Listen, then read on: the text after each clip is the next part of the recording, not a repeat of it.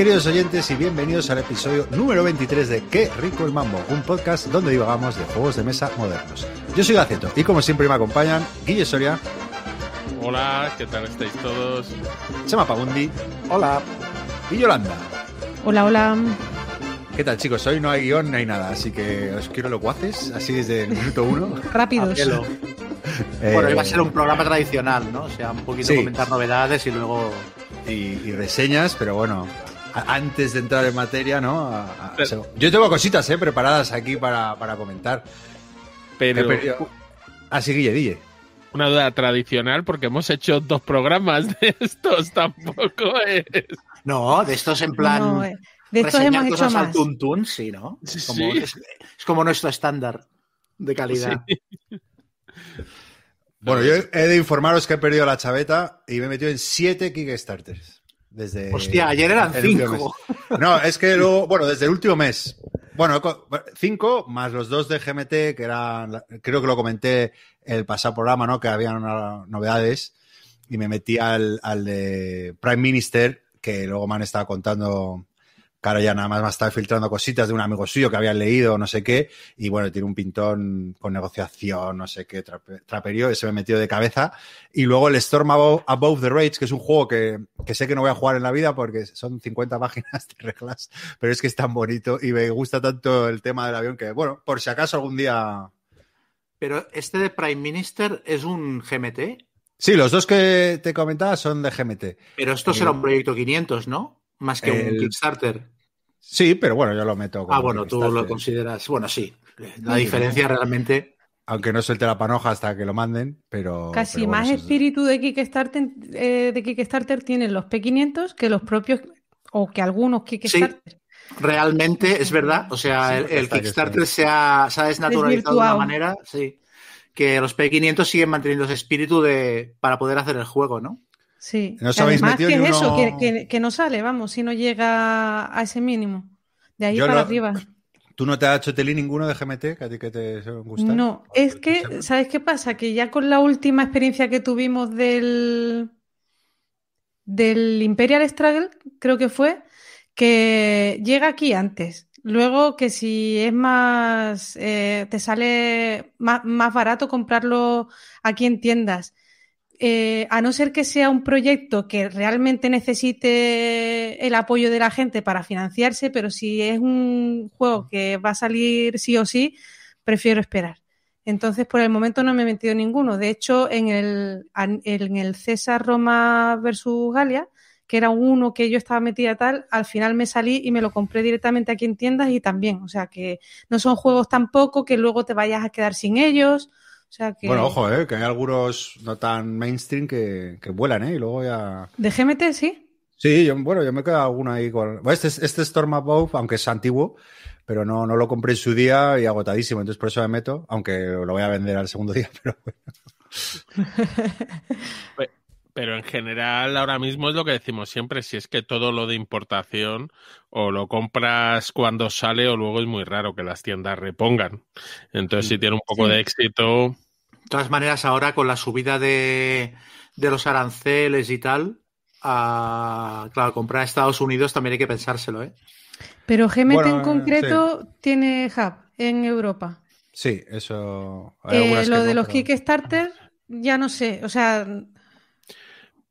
pero el hub de GMT ha solucionado ya, porque antes el hub de GMT estaba en Europa y ahora sigue, pero en el Reino Unido. Sí, ah, pero. Claro, que cuando no una cosa. Claro, luego está el Brexit también. Lo iban a cambiar a Holanda, por lo que oí, pero vamos, a mí que me han cobrado este mes, me tienen que cobrar dos, y el mes pasado nos cobraron a ti también, Chema, el Samuráis, el cobran los Samuráis. Si te has metido, que yo creo que sí, ¿no? No, no, no. Ah, no. no. No, es que cuando llegue a tiendas, cuando llegue a tiendas me lo, intentaré comprar. Y bueno, que eh, de precio salió como siempre. De hecho, mm. se confundieron, reclamé y me devolvieron ahí unos euritos. Pero vamos, que salía el. Yo, de hecho, estoy en la deriva contraria. Yo me he salido de, tres esta semana.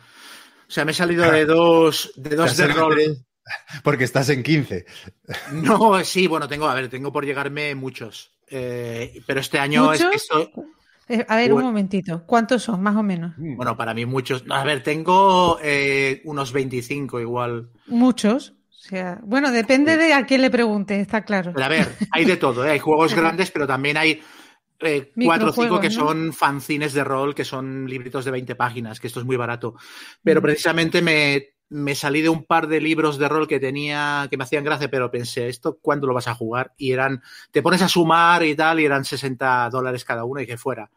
Y luego también tenía un par de estos que te metes con un dólar y hay uno de superhéroes de Freedom 5 que aparte con diseñadores de campanillas, los hermanos estos de, del Street Masters y alguien más, que es una especie de pandemic con superhéroes o más currado, pero hostia, vi, o sea, me metí con 5 dólares para poder entrar y luego vi todo lo que costaba cogérselo con las miniaturas pintadas y tal, y eran 250 euros y dije, mira, tío, ¿sabes qué? ¿Qué pasando?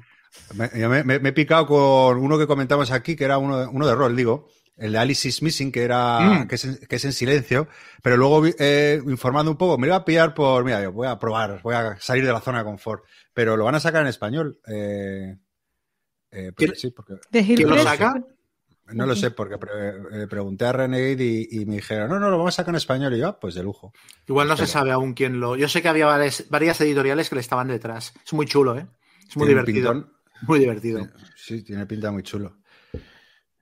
Bueno, y os cuento si queréis los otros cinco que he metido, que estos sí que son Kickstarter. Uno creo que os va a gustar alguno, el Taragua 1943, que es como una ah, versión más, más sencillita de, del Teatro del Pacífico, ¿no? como el que comentaste tú, el D-Day. Sí, sí at, Omaha Beach. Sí, ¿no? Que hay sí, pues este es Sí, más, o sea, parece eso, no, no, mucho más complicado y muy bonita la edición y por, bueno, me entró por los ojos y como, y como el otro, no sé yo si voy a, el, el D-Day, no sé si... ¿Y, seguro que es más sencillo de reglas?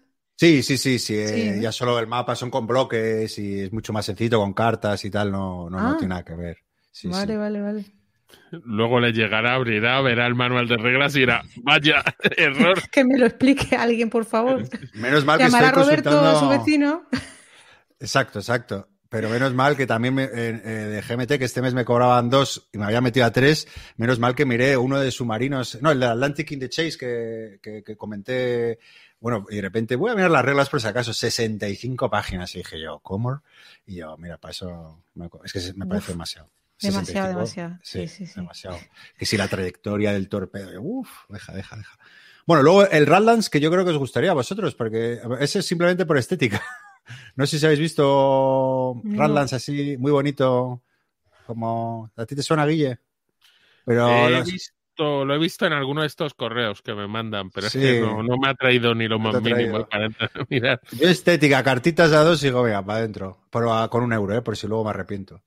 Y luego el, Human Punishment de Beginning, que este es un juego de roles ocultos, bueno, una primera versión de roles ocultos, y ahora es lo mismo, pero un poquito ya más, más juegos, en vez de con unas misiones y demás, y, lo comparan al Battlestar Galactica, dicen que es el juego que va a jubilarlo. Me he tragado el crimen publicitario y, lo compré. ¿Pero es de caja grande ese o, Sí, este es más caja grande. El otro era un juego pequeñito, rollo Avalon y tal, eh, eh, que, que, estaba bien, un poquito más complejo que el Avalon o, sí, ese estilo. Y este pues es ya una caja grande con misiones, cada uno pues tiene unas misiones diferentes, hay que igual al traidor y tal, y, bueno, tiene muy buena pinta. Y luego el Maquis, segunda edición, me he metido simplemente al upgrade del Maquis 1, que dan un, upgrade, eh, o sea, sale una segunda edición con nuevas misiones y tal, entonces he pillado ese upgrade que tienen. Y, el, y por último, el Illumination and the Road to Canterbury, que, que es, un, es, un, es de Art Sayer, que es un diseñador que, que, hace muy buenos juegos para dos, el Haven o el Heir to the Pharaoh, como ejemplo, que igual no, son muy conocidos, pero son, son buenos juegos. Y bueno, era barato y para dos, estos que me gustan. Así que nada, me he calentado este mes. Se nota que no juego. Eso te iba a decir, juegas poquito y se te ha ido la cartera, ¿no? Sí, sí, sí. Por encima de posibilidades. Yo es que tengo juegos en el suelo que no me caben en la estantería. Entonces. Eh, pues, mm, pues si tienes una pared tú entera para. Sí, sí, y, la, y, le hice un montón de huecos justo antes de Navidades y no sé qué es lo que ha pasado porque realmente no siento que haya comprado tanto. Pero en Essen Claro, vendí antes de Essen y en Essen pues me he debido de volver un poquito loca o algo, pero es verdad que he vuelto a rellenar ese hueco que había vaciado y tengo juegos hasta en el suelo y eso me pone de los nervios. Y en armario, entonces ahora he parado en seco. Bueno, he comprado algo, pero tampoco mucho. Yo casi nada. ¿Sabes lo que me ha pasado a mí? Que me han llegado eh, como dos pledge managers de, de, Kickstarters gordos que, me quedaban por completar. Y sobre todo el del, el del Darkest Millennium. Pues Millennium Pledge me ha llegado a casa. Esa caja es enorme, ¿no? Sí, son dos cajas, una, una con todo el material de la expansión y la otra es una caja vacía para guardar el juego base. Que es, es ridícula, porque yo lo tengo guardado tengo guardado todo el juego base con todas las expansiones que han salido hasta ahora en la caja del juego base. O sea, realmente esta segunda caja no sé para qué la quiero. Porque no lleva separadores especialmente, lleva unas cajitas de plástico dentro, pero no te creas tú. Pero bueno, aparte de eso, es, que he tenido que rellenar el Pledge Manager del Darkest Dungeon, que estoy todavía pensando si me quedo con, con el nivel de mecenazgo que cogí, que era el juego base y una expansión, o si me tiro al all y, se me hace tanta montaña todo que por eso me he retirado de todos los demás Kickstarters en plan, mira, es que es demasiados bultos. Sí, sí, sí. Sí, sí. Nos engañamos, pero bueno. Y tú, Guille, que te veo ahí latente, mm. pero no, yo no. he entrado, ya lo he hecho, yo te entré en un par de Kickstarter, vamos, uno ni acabó, el Carnage y, el Darwin's Journey, yo soy muy de la escuela italiana, y luego he comprado algún jueguecillo, me compré cinco de los sets de Landmatchet, mm, el Panam, el Aliens Back Hunt, uno de Terminator, y Mantenimiento. Non-stop. Has hecho mantenimiento. Es que tuve un día muy tuve una semana muy mala de trabajo, me tocó trabajar y llegué y me debí de gastar como 200 euros al lunes siguiente a la voz de no. Eh, me ha tocado trabajar el fin de semana, toda la semana estoy agotado.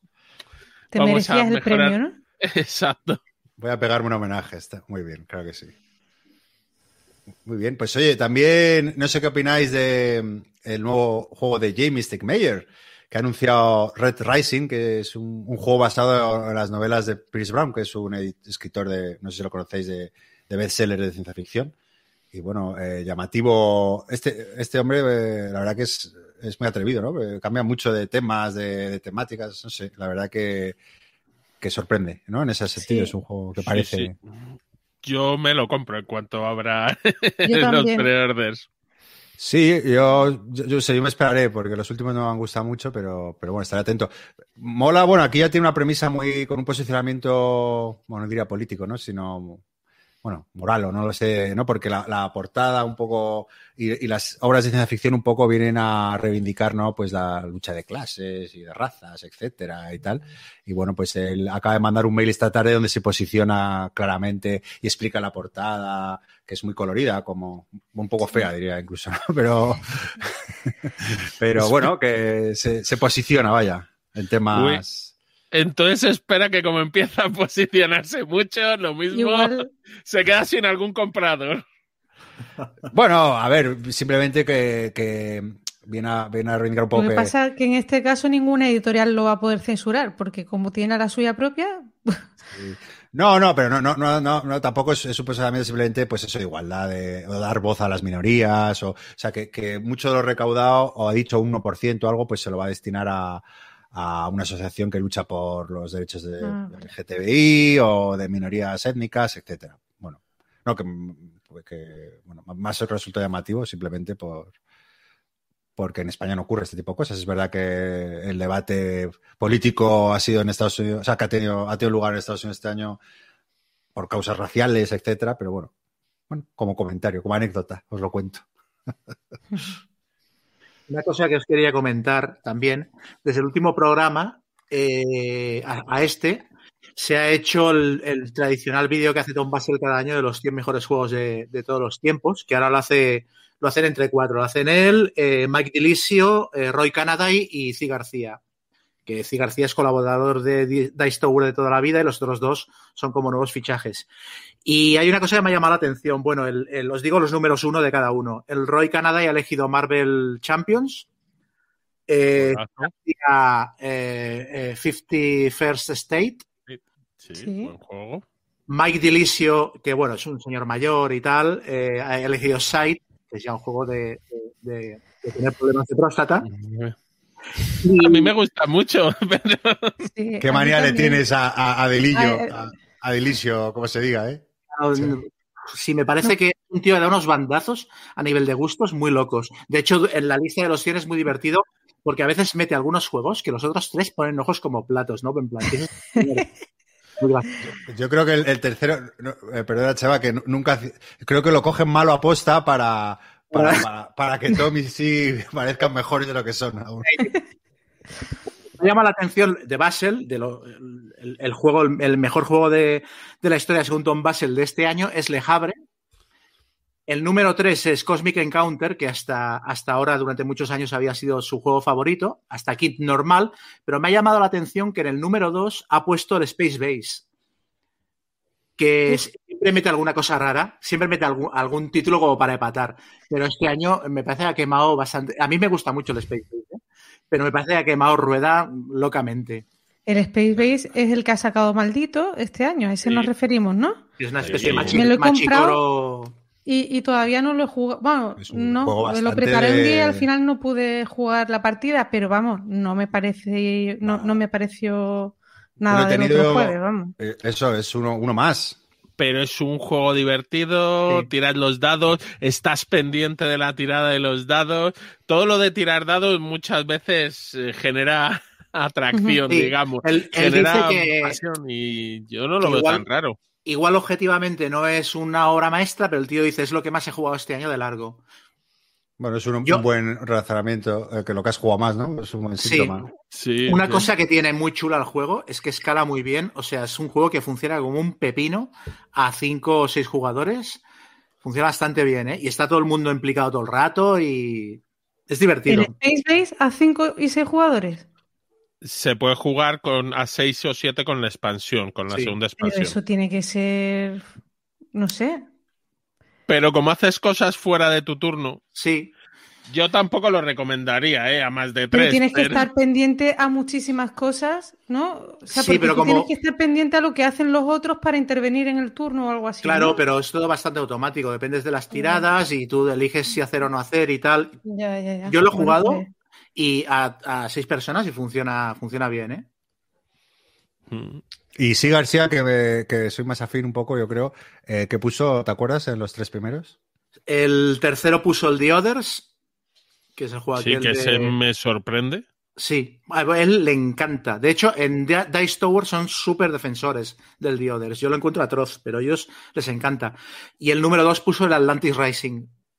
Segunda edición, sí. Sí, que es un juego colaborativo, que él lleva defendiéndolo muchos años y. Sí, sí. Ah, el Others creo que lo he jugado. Bueno. El Others es simple, es decir, nos vendieron un cubo de miniaturas y llegas y cambiabas y te decían, no, y te vendemos los, y te damos los siete pecados capitales y parece que lo único que cambias es las miniaturas de plástico, que sí que son muy chulas, que son tal, pero se parecen tanto y el juego le falta que si hubiera tenido un poquito más estaría chulo, porque yo creo que últimamente lo han, mejorado un poco con Mini pero ese juego... Aparte es muy errático a nivel de dificultad y escenarios que el segundo turno dices esto es imposible ganarlo ¿sabes? Y hay otros, en cambio, que. Y luego tiene lo de aquello de, lo del metro, tiene cosas que a mí me sacan. Lo de que coges el metro en una punta del tablero y te teleportas a la, otra punta, que a mí me sacan de la historia muchísimo. Mira, si nos importa, es que digo, este, este me suena que lo he jugado, porque ya sabéis que no soy muy de este tipo de juegos, pero recuerdo por lo, por lo horrorizado que estuve. Os leo. The Others es como un huevo Kinder. Me gusta el envoltorio, me gusta lo que cuenta, el sabor es su tema, pero cuando lo abres te encuentras un regalo de mierda. Bueno, ahí ya me, recreé un poco, pero bueno, no, tengo buen recuerdo. Yo tengo un amigo que se metió en el Kickstarter y se lo pidió todo. Entonces, claro, hizo, hizo muchos esfuerzos durante mucho tiempo para que el juego nos gustara. Y nosotros, por deferencia, jugamos como cuatro o cinco partidas en plan, venga, va, tío. Hasta que le dijimos, mira, de verdad, nos sabe muy mal que tengas la estantería llena de mierda, pero no. Se ve, dicen que la expansión de, hay una expansión de los cuatro jinetes, que es una expansión grande, que dicen que es la única que, modifica, o sea, que aporta variabilidad, o sea, que te hace el juego un poquito más diferente que jugar con el base o con los pecados capitales que son muy parecidos. Pero vamos, yo no le he dado tanto para probarla, no.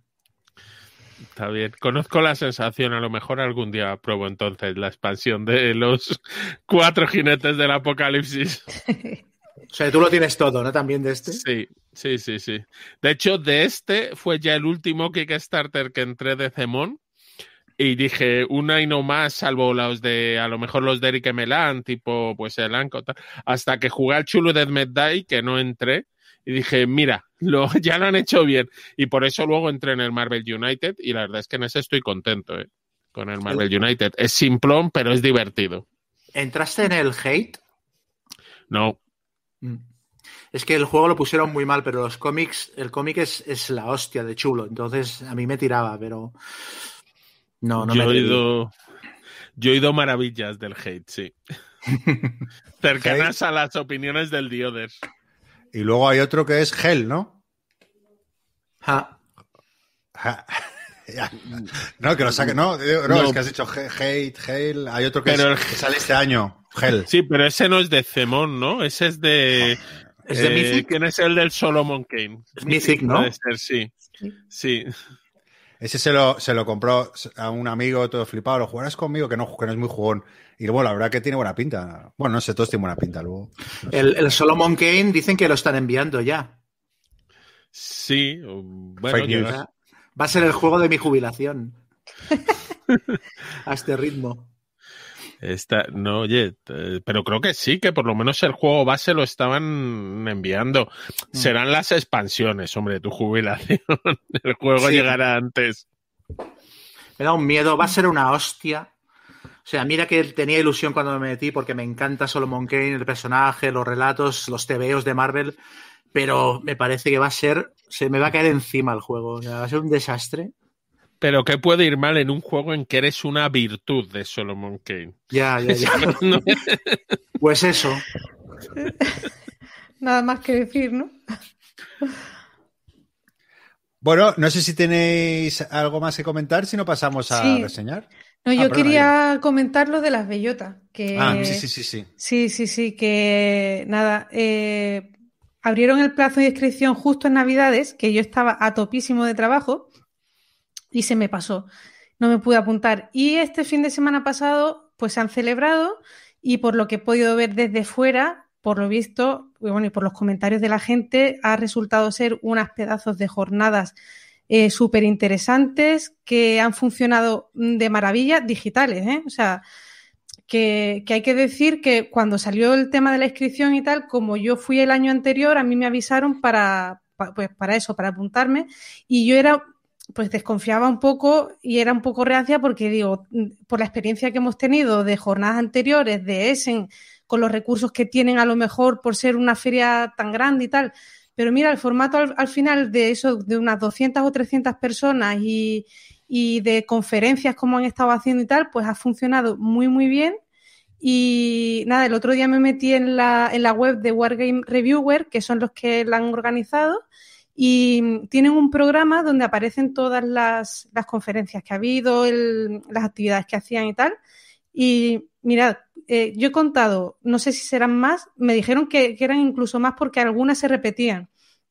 Pero he leído 48 conferencias, estaba David Thompson, estaba Volko que había gente de GMT, David Gómez Reyoso, que es el de Cruzada y Revolución, Paco Ronco, Hubo eh, sobre diseño gráfico con Chechu Nieto, con Iván Cáceres, con Nicolás Scooby, presentación de juegos como la Triple Alianza, que además creo que nos vamos a meter alguno de nosotros eh, porque tiene muy buena pinta. Eh, luego torneos de juegos, estaba Arcade eh, Calino. Ese era mi octavo, la Triple Alianza, ya, lo, ya me he metido. Sí, ese era tu octavo Kickstarter, ¿no? Sí. Yo también. Luego estaba Arcaiz, eh, Calino del Choco de los Bárdulos y Alberto Romero con, con o sea, enseñando un poco a jugar y luego también creo que hubo torneos sobre grandes campañas de la Guerra Civil Americana. Y luego una conferencia que por lo visto, y aviso ya, que creo que se va a repetir en el podcast de Jugando con los Abuelos, que ha tenido mucho éxito, que es Eligio Rodríguez Montero, que no sabía quién era, pero parece ser que es un guionista eh, que habló sobre la, nar la narratividad en los, en los Wargames.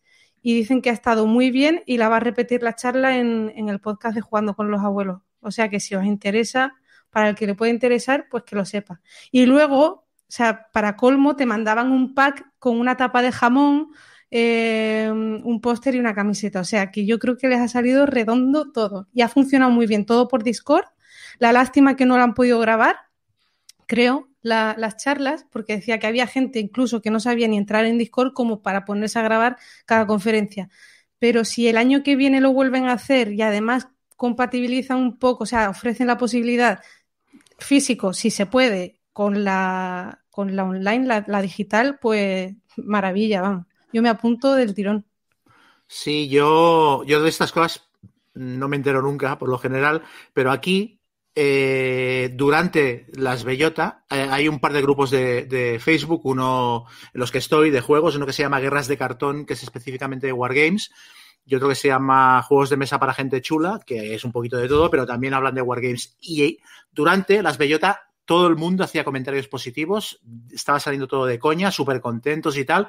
Y luego eh, hicieron una iniciativa que me pareció muy chula, que es que a través de la web de Masqueoka había juegos que se presentaban en las Bellota que durante el fin de semana de, las jornadas te los podías comprar con un descuento de la hostia.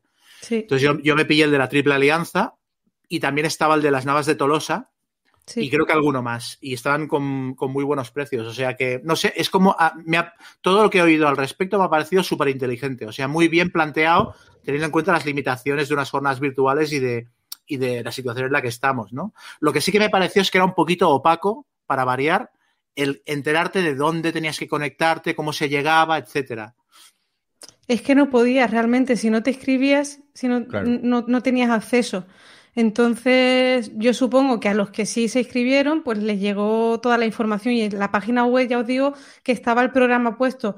Había algunas mm, conferencias que se solapaban con otras, entonces las repetían para que pudieras ir mm, moviéndote. Dice que había veces que es que mmm, salías de una y ya estabas en otra, luego tenía un canal que era como el bar de copas y ahí se reunían a charlar y dicen que a pesar de la cantidad de gente que se conectaba para hablar, pues se respetaba el turno, no había, ¿sabes? No se, sal, no se salió de madre en ningún momento el, el tema y yo creo, y eso que es difícil con tantísima gente, porque eso son, eran 200 o 300 personas ¿Nos parece que los wargame, wargamers son como el grupúsculo, o sea, más endogámico y más, no sé si es por la edad, porque ser gente menos joven, ¿no? Por lo general.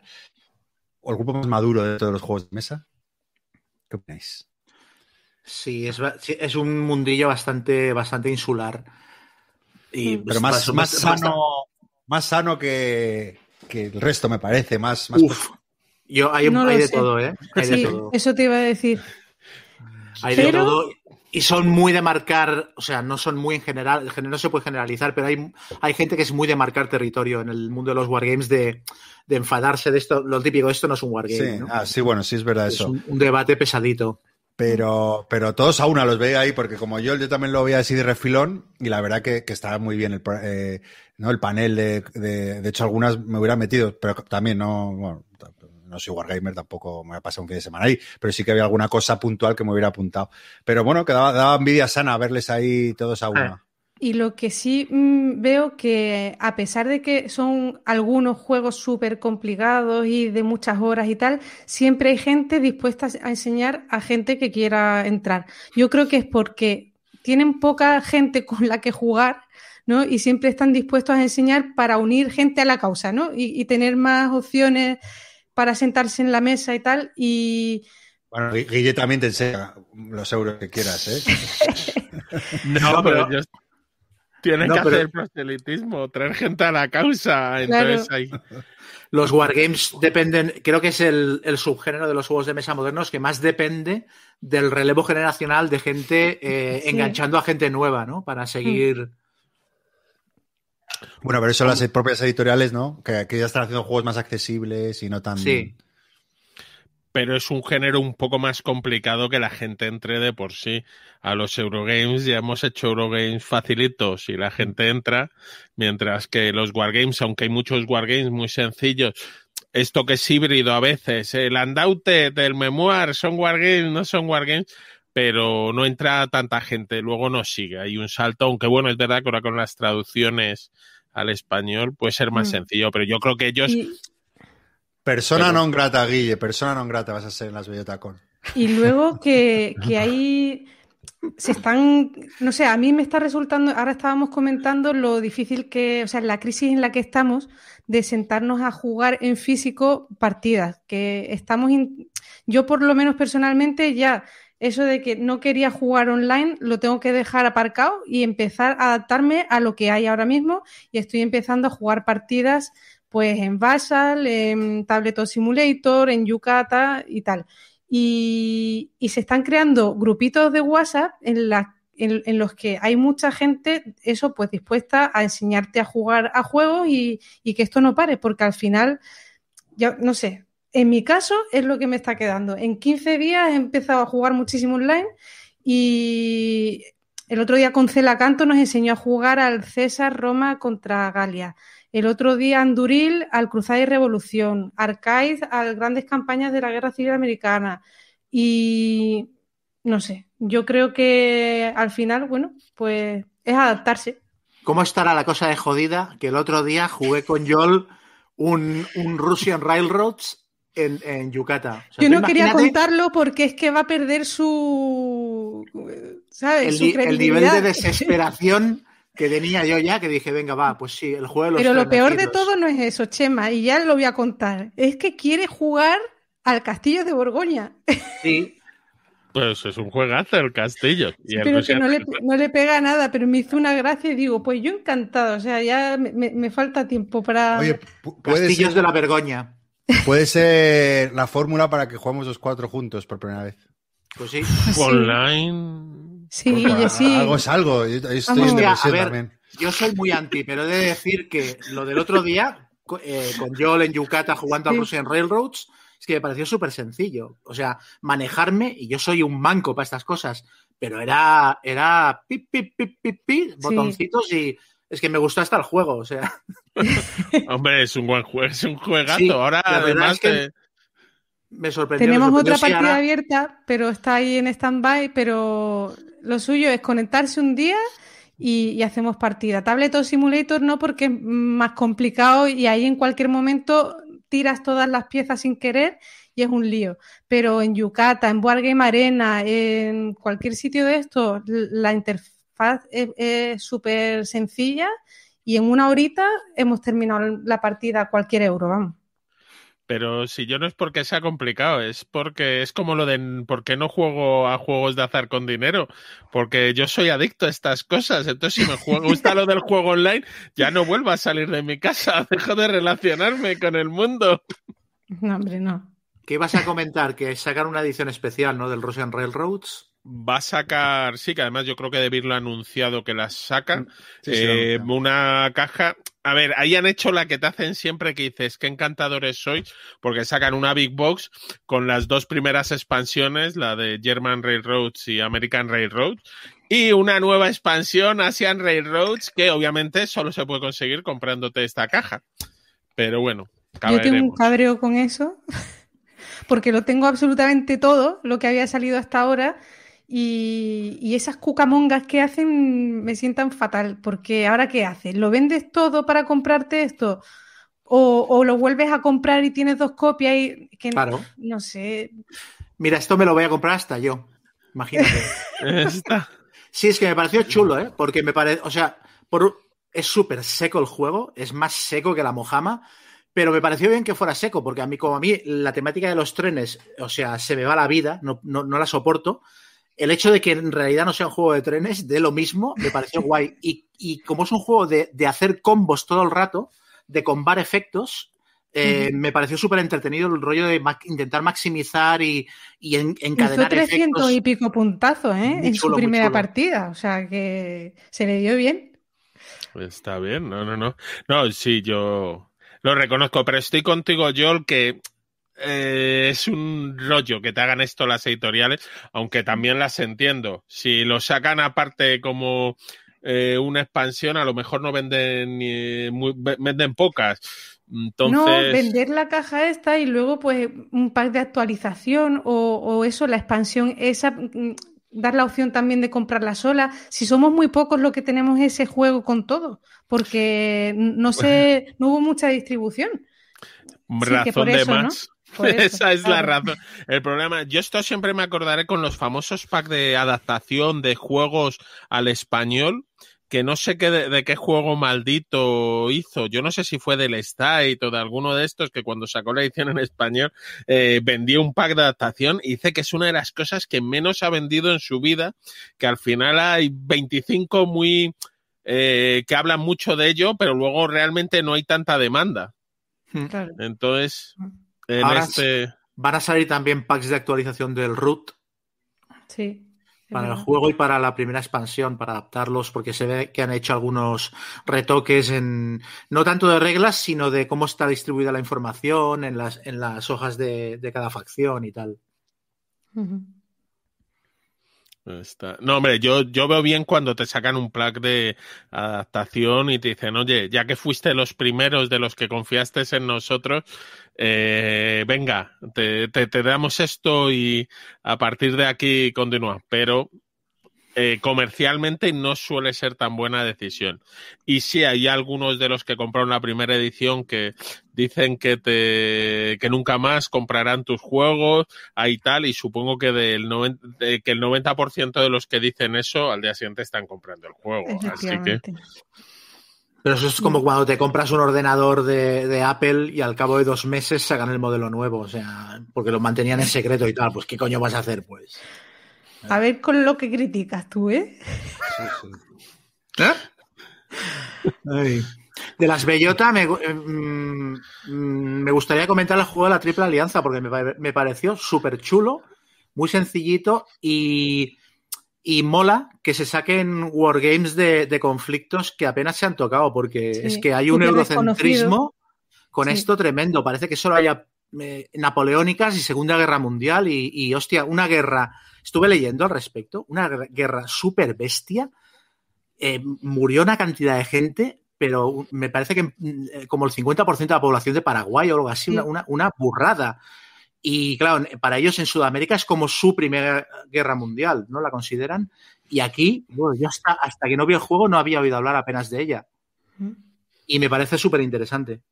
Hay, muchos juegos, eh, eh, digo, con temática bélica ambientada en Latinoamérica que no, que no tienen eco. Yo tuve uno, fue la primera edición de Debir Chile, que era la Guerra del Pacífico, que cuenta que es otra guerra también muy cruenta entre Perú y Bolivia contra Chile y que estaba bastante bien. Me lo trajo mi, madre de allí, de Chile, y, era un juego bastante correcto. De hecho, comentaba, creo que en Twitter, el autor del juego de la, de la guerra de la, de la Triple Alianza, que le habían propuesto hacer eh, uno sobre la guerra del Pacífico usando el mismo motor de reglas. Mm.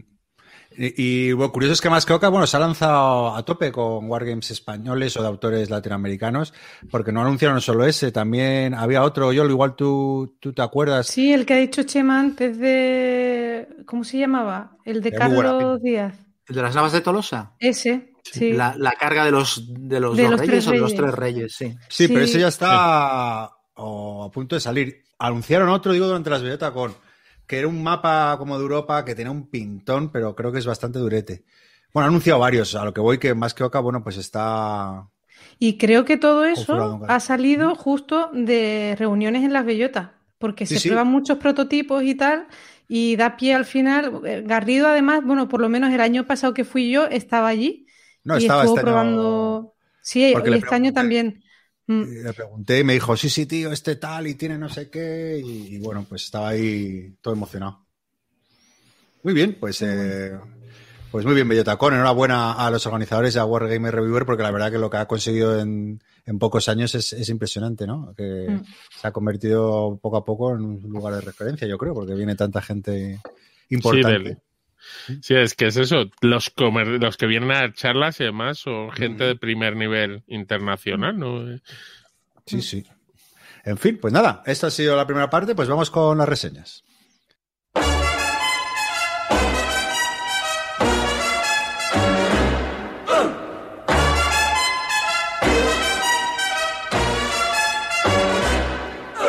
Papa loves mambo.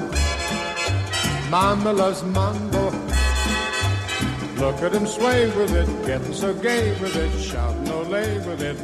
Bueno, ¿alguien quiere esto? Bueno, voy a empezar yo, que nunca empiezo. Venga. Eh, eh, no, voy a empezar con uno que no es ni reseña ni es nada, es un comentario. Porque Está bien, está bien. Está bien admitirlo. Es que estoy jugando poco y rejugando a algún solitario que tengo y tal, pero que ya he comentado. Así que digo, bueno, ¿a qué me agarro? Pues mira, eh, jugué el otro día online a The Night Cage. No sé si os suena. Es un juego que sale en Kickstarter que va a salir este año. A lo mejor os suena la portada, que es una mano agarrando una vela. La verdad que está muy guapa la. es que es una portada muy llamativa. Y bueno, lo, jugué online con el autor y, nada, pues es un juego cooperativo de, de uno a cinco jugadores, ¿no? Y como digo, ¿eh? una primera impresión porque, porque fue una partida y ya. Y, bueno, ¿de qué va la cosa? Pues se supone que estamos encerrados en un laberinto y que y el objetivo es básicamente que cada jugador tiene que encontrar una llave y, y una puerta ¿vale? Eh, para, y después unirse todos en una misma habitación y poder escapar, ¿vale? Con un tiempo limitado. El tiempo lo marcan la cantidad de losetas. Cuando se acaban las losetas, tienes unos últimos turnos que representa un poco como que se va, la llama se está apagando y ahí acaba el juego. Tienes que conseguirlo antes de que se, se acaben las losetas. Y y bueno, y que sí, no, el juego pues es un colocación de los setas y lo curioso del juego, que por eso es lo que lo quería comentar, porque, porque me pareció, es un, dices, bueno, un juego, un colocación de los setas más. Pues no, pero lo, lo, lo que me llamó es lo temáticamente bien que está hecho, porque cada jugador, pues se supone temáticamente que tiene una vela, ¿no? Y que solo puede alumbrar, eh, bueno, perdonar, que no me explica muy bien. Es un, el tablero es una cuadrícula, o sea, es un tablero con cuadrículas negras donde colocas la loseta, ¿no? Tú empiezas en una loseta y no, no, puedes ver nada alrededor. Entonces tú robas una loseta y la tienes que colocar en el tablero, ¿vale? Y, y si tú te mueves a otra loseta, vas alumbrando las losetas adyacentes a donde te has colocado. Y lo gracioso es que las losetas de donde vienes se, se van apagando. Eso es, desaparecen en la tira del este. Entonces, eh, está, está, muy logrado, la verdad que está bastante cachondo. Eh, este. Entonces, ese turno, pues, o te mueves o te quedas, ¿no? Y, y para. Bueno, cada loseta además tiene como caminitos, ¿no? Para conectarte con otras losetas de, que estén adyacentes o si tú estás en un extremo te puedes ir al otro extremo también, ¿no? Eh, la gracia también es que, bueno, pues aparte tienes unos pozos que si te caes, pues te ocurren unas cosas. Y también hay monstruos, ¿no? Que, que, que no solo te atacan a ti, sino te atacan a, a, a, toda la fila o columna, ¿no? si tiene línea, a todo lo que tenga línea de visión el monstruo, ¿no? Y ¿qué te hace el monstruo si, si te pilla? Pues que te quita fichas, quita tres fichas del mazo, con lo cual, pues lo hace más difícil. Cada vez que te salen monstruos y, y, y te pones enfrente suyo, pues te va quitando los setas y te fastidia, ¿vale? Y, y bueno, luego, ¿qué más cosas? Pues, eh, bueno, es que, ya te digo, fue una partida tampoco mucho más. Es un juego que ha parecido muy original, eh, ¿no? Porque yo qué sé, la, colocación de los setas, ¿no? Es, eh, digo que no, da mucho más de sí, es una mecánica súper manida, ¿no? Eh, casi como Chulu en este programa, ¿no? y, y, me ha gustado mucho, vamos, me gustó, me dejó muy buena impresión. Lo único así un poco raro que, claro, como, como tú avanzas y se van quitando las otras dos setas y al tener adyacencia en los extremos, pues a veces es difícil, o sea, te, es fácil olvidarte de quitar una loseta o de añadir una loseta al otro extremo porque, porque se genera esa adyacencia. ¿Tiene mucho mantenimiento o qué? ¿Durante la partida? No, realmente no, porque como tú juegas tu turno y te quitas una, pues quitas las que ya no sean adyacentes y pones las nuevas, ¿no? Pero me pareció, ¿no? Que estaba muy bien hecho, una mecánica muy original, eh, muy temático, ¿no? Porque va a ser con la velita, se supone. Y, la verdad que me dijo, mira, ese si queréis os lo puedo enseñar, si jugamos online lo, lo podemos jugar, se juega en 45 minutos y tal, y, y bueno, eso. Ya os digo, como no puedo contar mucho más porque solo fue una partida. Las losetas que vas dejando atrás van desapareciendo, dices. Sí, sí, tú tienes, imagínate, 40 losetas y, en 40 losetas tienes que encontrar las llaves y escapar, ¿vale? Y, Pero no es que vayan desapareciendo, ¿no? Sino que les das la vuelta para, para ponerlas, para apagarlas, digamos, ¿o cómo? No, se quitan, se quita. Ah, se quitan. De hecho, la gracia un poco de jugar en cooperativo es que por eso tú te puedes mover o quedar, ¿no? Y dices, si en algún momento te interesa quedarte para mantener Imagínate mm. que yo a mi lado tengo una habitación con una llave, pero ya tengo mi llave, pues entonces me tengo que quedar ahí para que venga un compañero y la va a coger, porque tú solo puedes hacer cosas donde esté iluminado. Y, está curioso, la verdad que está curioso. Un juego, bueno, eso da una vuelta de tuerca y muy temática a esa mecánica. Esto me recuerda, no sé si era el Shadows of Brimstone, que a medida que avanzas por el dungeon, las losetas que vas dejando atrás desaparecen y también tienes que hacer el rollo este de ir manteniendo gente a cierta distancia. Me suena algo así. Hace muchos años que no lo juego y no.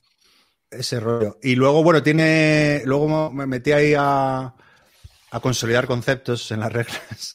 Eh, y por eso lo jugaba más. Y vi que tiene un modo avanzado con monstruos diferentes que tienen bueno, que, funcionan de manera diferente, ¿vale? Y bueno, pues eso, eh, curioso, y creo que sale, no sé, creo que debe llegar a los mecenas en el primer trimestre o segundo trimestre, pero bueno, es un juego, a ver si se puede luego conseguir en tiendas, pero que está, está simpático. Que Chema, lo que te recordaba de las antorchas era mantener los menires encendidos en el Tainted Grail. Hostia. Dios mío. Pesadilla. Con lo chulo que está el juego. farmeando, farmeando a tope. Optimizando las acciones, como debe ser. Muy bien, pues ¿quién se con reseña? O pseudo reseña. Venga, Guille. Voy yo, yo además voy a reseñar a la vez un par de juegos, yo creo, eh, que son los dos juegos que ha sacado Alexander Pfister para en este Essen, diseñador muy conocido por juegos como Maracaibo, Great Western Trailer, bla, bla, bla, bla. Eh, el primero es el Cloud Age. Este es un juego basado en un mundo Mm, eh, bueno, en un futuro un poco distópico, el mundo se ha ido a tomar un poco, ha habido alguna crisis ecológica, además hubo un grupo ahí terrorista que se llama Cloud y que lo gestionó, y estamos en un futuro donde las cosas están complicadas un poco. Eh, cada jugador va a ir con su dirigible, eh, moviéndose por el tablero, y en el turno va a ser muy sencillo. Lo primero que se van a hacer se sacan dos cartas, la de mayor valor te, te dará movimiento y la otra te da recursos, dos de tu mazo, las dos primeras. Luego te vas a mover y vas a tener que ir yendo de ciudad en ciudad la primera vez que llegas a esta ciudad puedes intentar como luchar contra la guerrilla terrorista esta que domina las ciudades y las mantiene ahí ocultas. Y si les vences, te llevarás una ventaja. Si vuelves a una ciudad, pues ya no puedes volver a luchar con ellos, porque una vez que luchas, luchas con ellos, ganes o pierdas, vas a poner un contador perder no supone nada, salvo que no te llevas la recompensa, y luego podrás hacer una acción, que son o conseguir nuevas cartas para tu mazo, o hay cartas de proyectos, bajarlas, gestionar tus recursos, o incluso tienes unas plantaciones y por ahí vas plantando cositas para mejorar esto y que te van a dar pues más recursos, más puntos de victoria y demás. Parte de la gracia de elegir acciones es que siempre que tú haces una acción, eh, los demás pueden hacer algo similar. Como mecánica nueva tiene un poco la, gracia hay unas cartas que puedes elegir y cuando eliges la carta eh, están en unas fundas con unas nubes a las que les has tenido que pegar unas nubes y disfrutar de un buen pulso y eh, esas nubes ocultan parte de las cosas, pero a veces puedes ver algo, porque te van a dar recursos en función del elemento más representado en la carta y unas acciones. Entonces, bueno, un poco está la gracia de jugar, a ver, espera esta carta, quiero esto, quiero aquello. Eh, el juego es bastante dinámico, dura 7-8 partidas, eh, perdón, 7-8 turnos, dependiendo. 7-8 horas. 7-8 partidas. Turnos. Dura, yo creo que vienen a ser unos 30 minutos por jugador. Eh, y eh, pues eso, al final, bueno, pues tú vas mejorando tu dirigible, vas sacando cartas de proyectos que te dan más movimiento, más cosas, vas consiguiendo puntos. Al final, pues consigues más puntos que al principio. Y como entonces estos juegos, juegos, el que más puntos tenga al final ganará. Eh, aparte de la mecánica esta de las cartas, luego pues eso tienes opción a destruir cartas. Entonces, bueno, tu macito de cartas que te da movimiento y recursos pues lo puedes mejorar y jugar un poco eso a meterle mejores cartas o peores, las del principio son bastante bajitas. Si coges cartas de menor valor, te dan otra recompensa, como más losetas. Y eh, luego lo que tiene es varios modos de juego, porque tú puedes jugar escenarios, que tiene tres escenarios. El escenario uno es como muy básico para aprender y una vez que lo has jugado una vez, yo tampoco lo recomiendo más. El escenario 2, que ya te añade bastantes cosas, y el 3, que te añade de todo. O te puedes jugar la campaña, que son siete u ocho escenarios donde cada vez te van añadiendo nuevas cosas, te van añadiendo eh, algunas cartas nuevas tanto al mazo de proyectos, eh, alguna loseta, cambian lo que hace alguna ciudad y te meten las reglas entre medias. Entonces, la gracia de la campaña es un poco que te anima a seguir, tiene una historia que es mala con ganas, pero tampoco esperábamos una gran historia. Y además la ventaja de la campaña es que te la puedes jugar en solitario eh, y es a conseguir unos puntos que además no es sencillo ¿eh? hacerte todo lo que te pide la campaña, pues lo tienes que hacer bien en casi todos los escenarios. Entonces a mí el juego me ha parecido bastante entretenido, es un juego medio, medio duro, no es un Mombasa, no es un Great Western Trail en cuanto a dificultad, y tiene alguna mecánica nueva. Ya os digo, la más nueva es lo de mirar en la carta, que bueno, tiene su, su, gracia, tampoco es demoledora. Y luego, como están las mazas de cartas de proyecto, también es un poco de estos de tipo bajar cartas, tipo Race for the Galaxy o juegos de este estilo, que a mí eso me gusta. Entonces, entre bajar cartitas y gestionar tus recursos, a mí el juego me ha parecido bastante entretenido. Mm, yo cuando leí las reglas, ¿Te acuerdas que cuando salió en Essen yo le, eché un vistazo a las reglas y tal y me pareció de, no sé, no, le veía chispa por ningún sitio, pero a partir de que ha empezado a llegar a, a los que hicieron el pre-order y tal, todo el mundo está hablando súper bien de él. A lo mejor no es el mejor juego de Fister, pero mmm, se mantiene en el, en el buen nivel de los otros títulos, ¿no? Sí, yo creo que sí. A ver, no llega a ser eh, un juegazo, como puede ser alguno de los otros títulos, no es un Great Western Trail, eh, no es un Maracaibo, pero tiene un buen nivel. Lo que es es un juego más sencillo que estos títulos, también más rápido. Entonces eh, ahí tiene mecánicas interesantes. Y si sí. es verdad que te lees las reglas y dices, ¿qué es esto? No me entero de nada. Sí. Mi, mi percepción, fíjate yo, que es, es, diferente, es como que no ha encajado mucho. Guille, ¿tú crees que él ha podido penalizar eh, el que, bueno, que no haya salido con, junto con los otros juegos de Essen o, o po, tampoco se ha anunciado en español? No sé, ¿qué, qué, qué, qué opinas? Pero penalizar es que yo es, es que decir, no ellos han agotado la primera tirada y no ha vuelto a salir la nueva es que tirada, entonces no hay opción a comprarlo. La editorial madre creo que es Capstone, ¿no? No, la editorial madre es Nanox Games o algo así.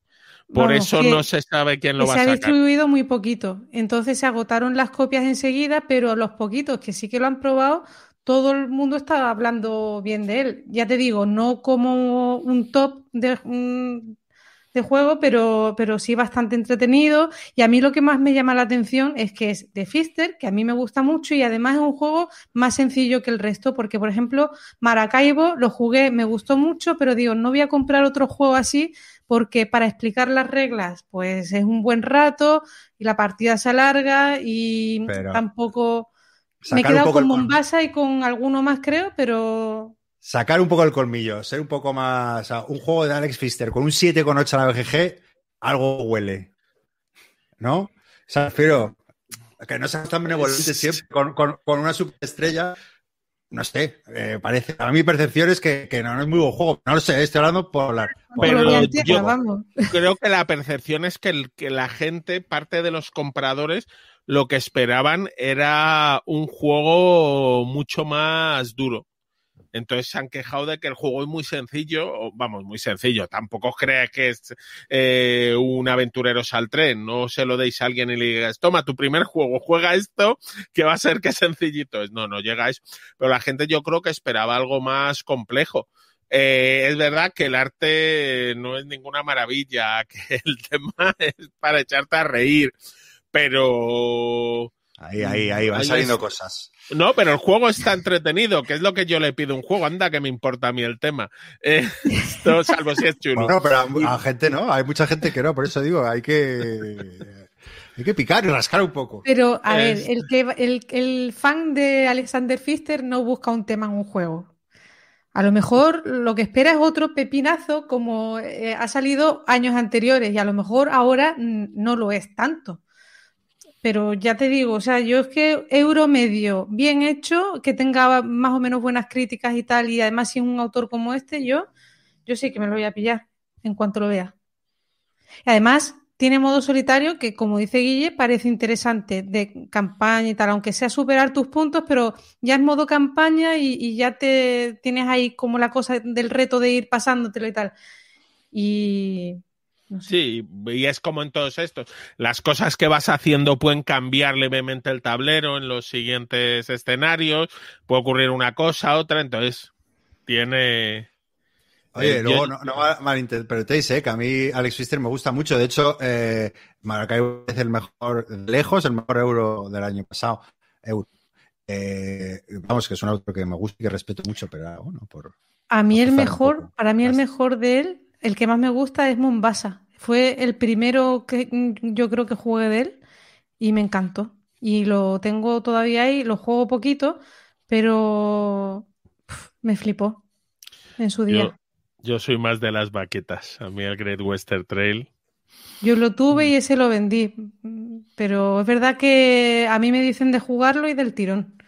Porque sí son muy buenos juegos. A mí me gusta más el, Maracaibo que el, Great Western Trail. O sea, el, el, Great Western Trail tengo cierta sensación de estar, de estar en los caballitos dando vueltas.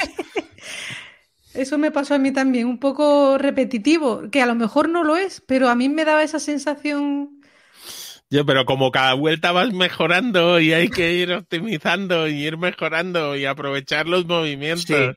No, está bien, ¿eh? Y todas las submecánicas son chulas, pero el Maracaibo, la sensación está de la tensión de cuando uno se ponga a correr, nos tenemos que poner a correr todos, me pareció muy chula. Sí, eso está muy guay, muy divertido. O, corres mucho y obtienes muy pocos puntos, como es lo que me pasó a mí.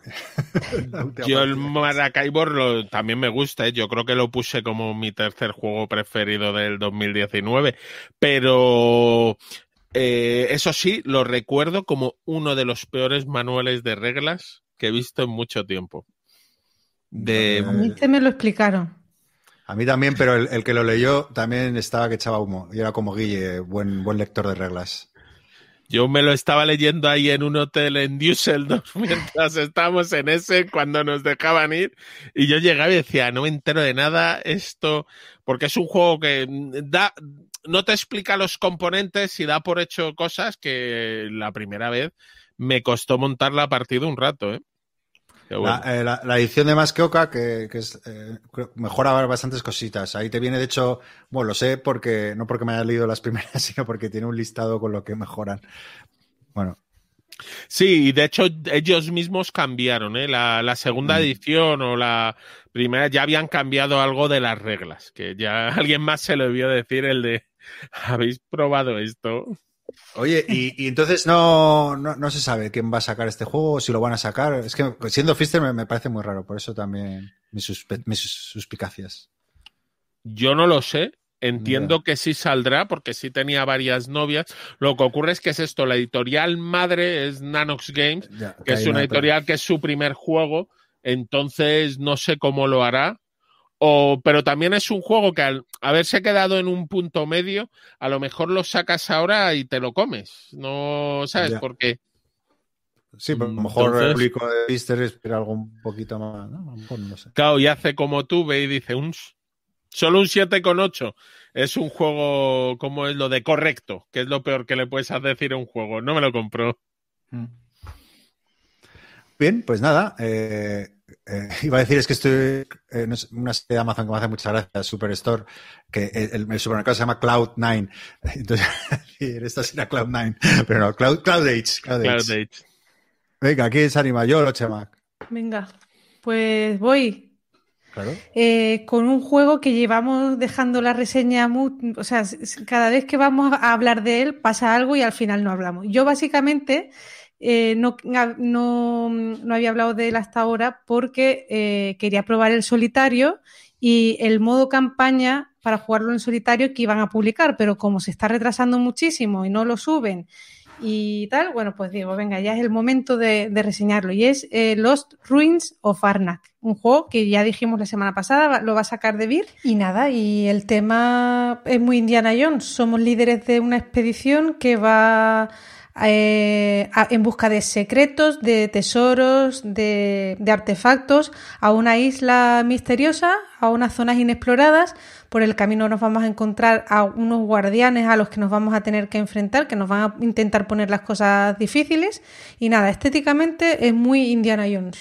Y bueno, es un juego que mm, combina diferentes mecánicas. Por un lado tenemos la colocación de trabajadores, Además, una colocación de trabajadores con solo dos trabajadores, que te tienes que pensar muy bien dónde lo pones, ¿vale? En un principio lo vas a poner, pues, en algunos eh, sitios básicos que representan un poco el campamento base donde estás y, sitios así cercanos. Y te puedes colocar ahí directamente. Y luego hay otros sitios que son eh, sitios que que están aún, por descubrir. Necesitas pagar brújulas, que es un recurso del juego, para, poder ir ahí. Y te van a dar recursos e incluso te vas a tener que enfrentar con bestias cuando vas a esos sitios, a esos sitios inexplorados y te vas a tener que enfrentar con ellas pagando una serie de cosas que te piden, ¿vale? el tema sí que está, sobre todo en las ilustraciones y tal, pero tampoco muchísimo. Y bueno, y si no consigues enfrentarte eh, o derrotar a esa, a esa bestia, pues te vas a llevar una carta de miedo a tu mano porque también hay deck building, ¿vale?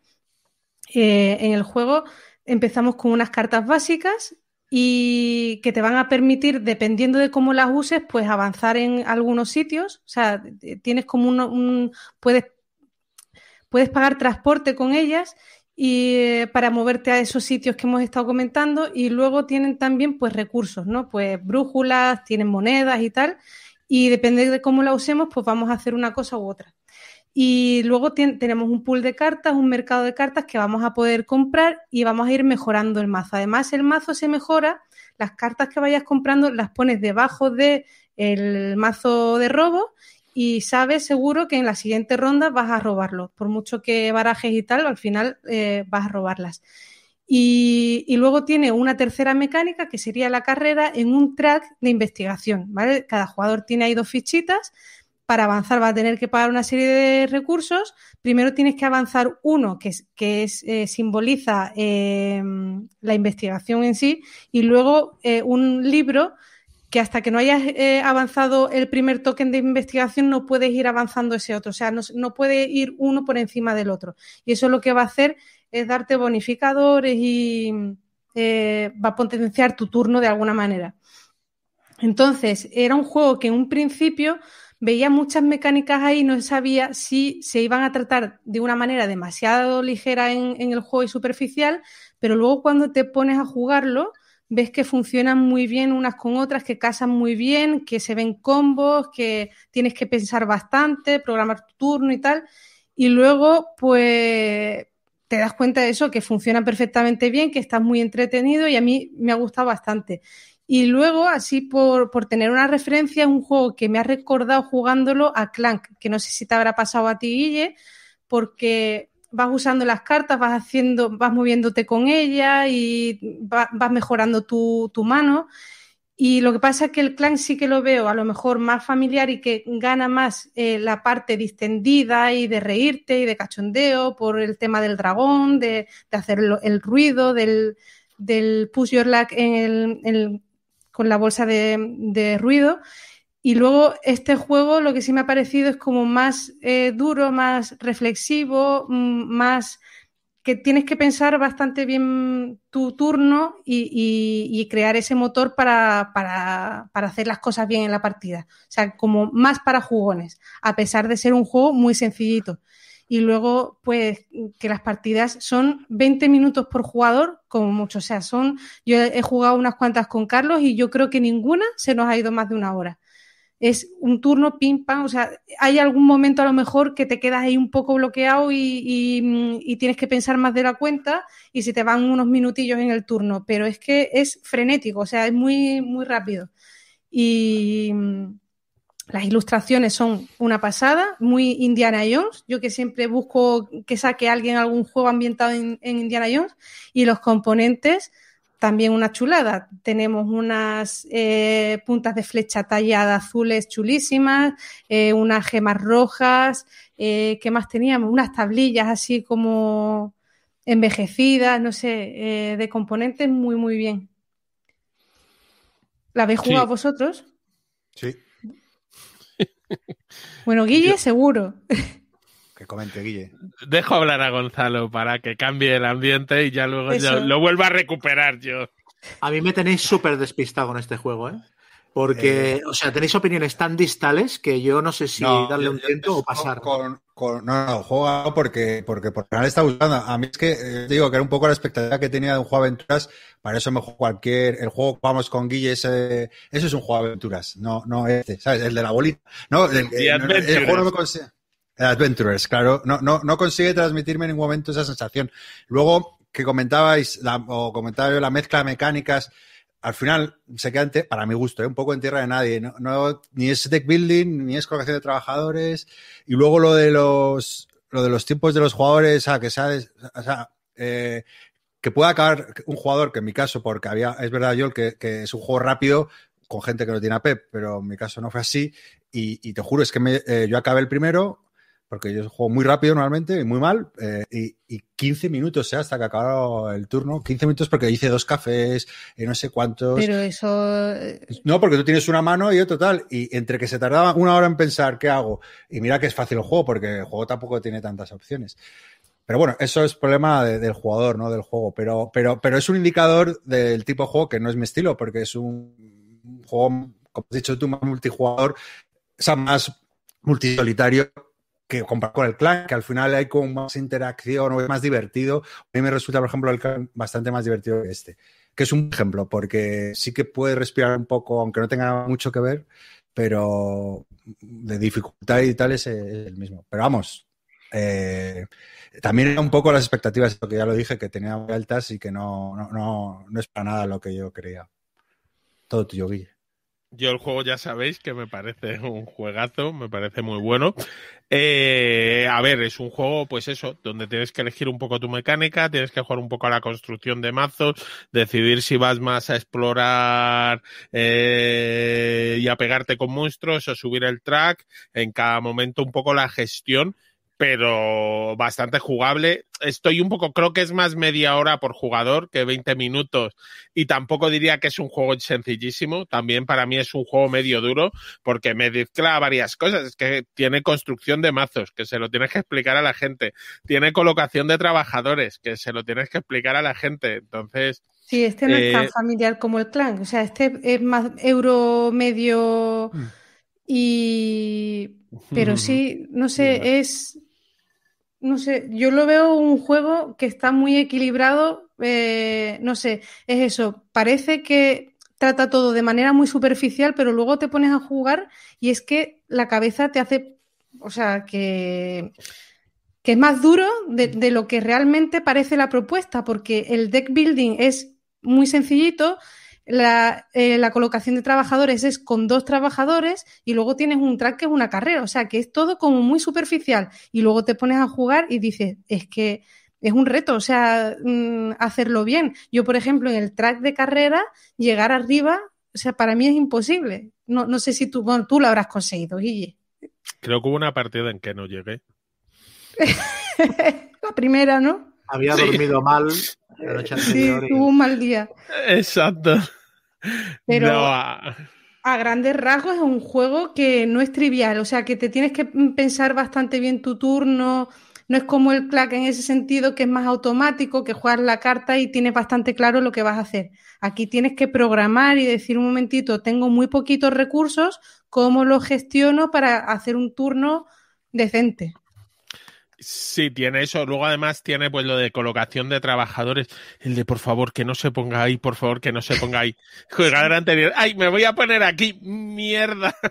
Sí, y, sí, sí. y, eso. Y luego es un juego, a mí me parece que es de los de la sensación eh, que a yo, en mi caso, yo acabo la partida y tengo ganas de volverme a echar otra partida inmediatamente y que ya sé lo que tú no.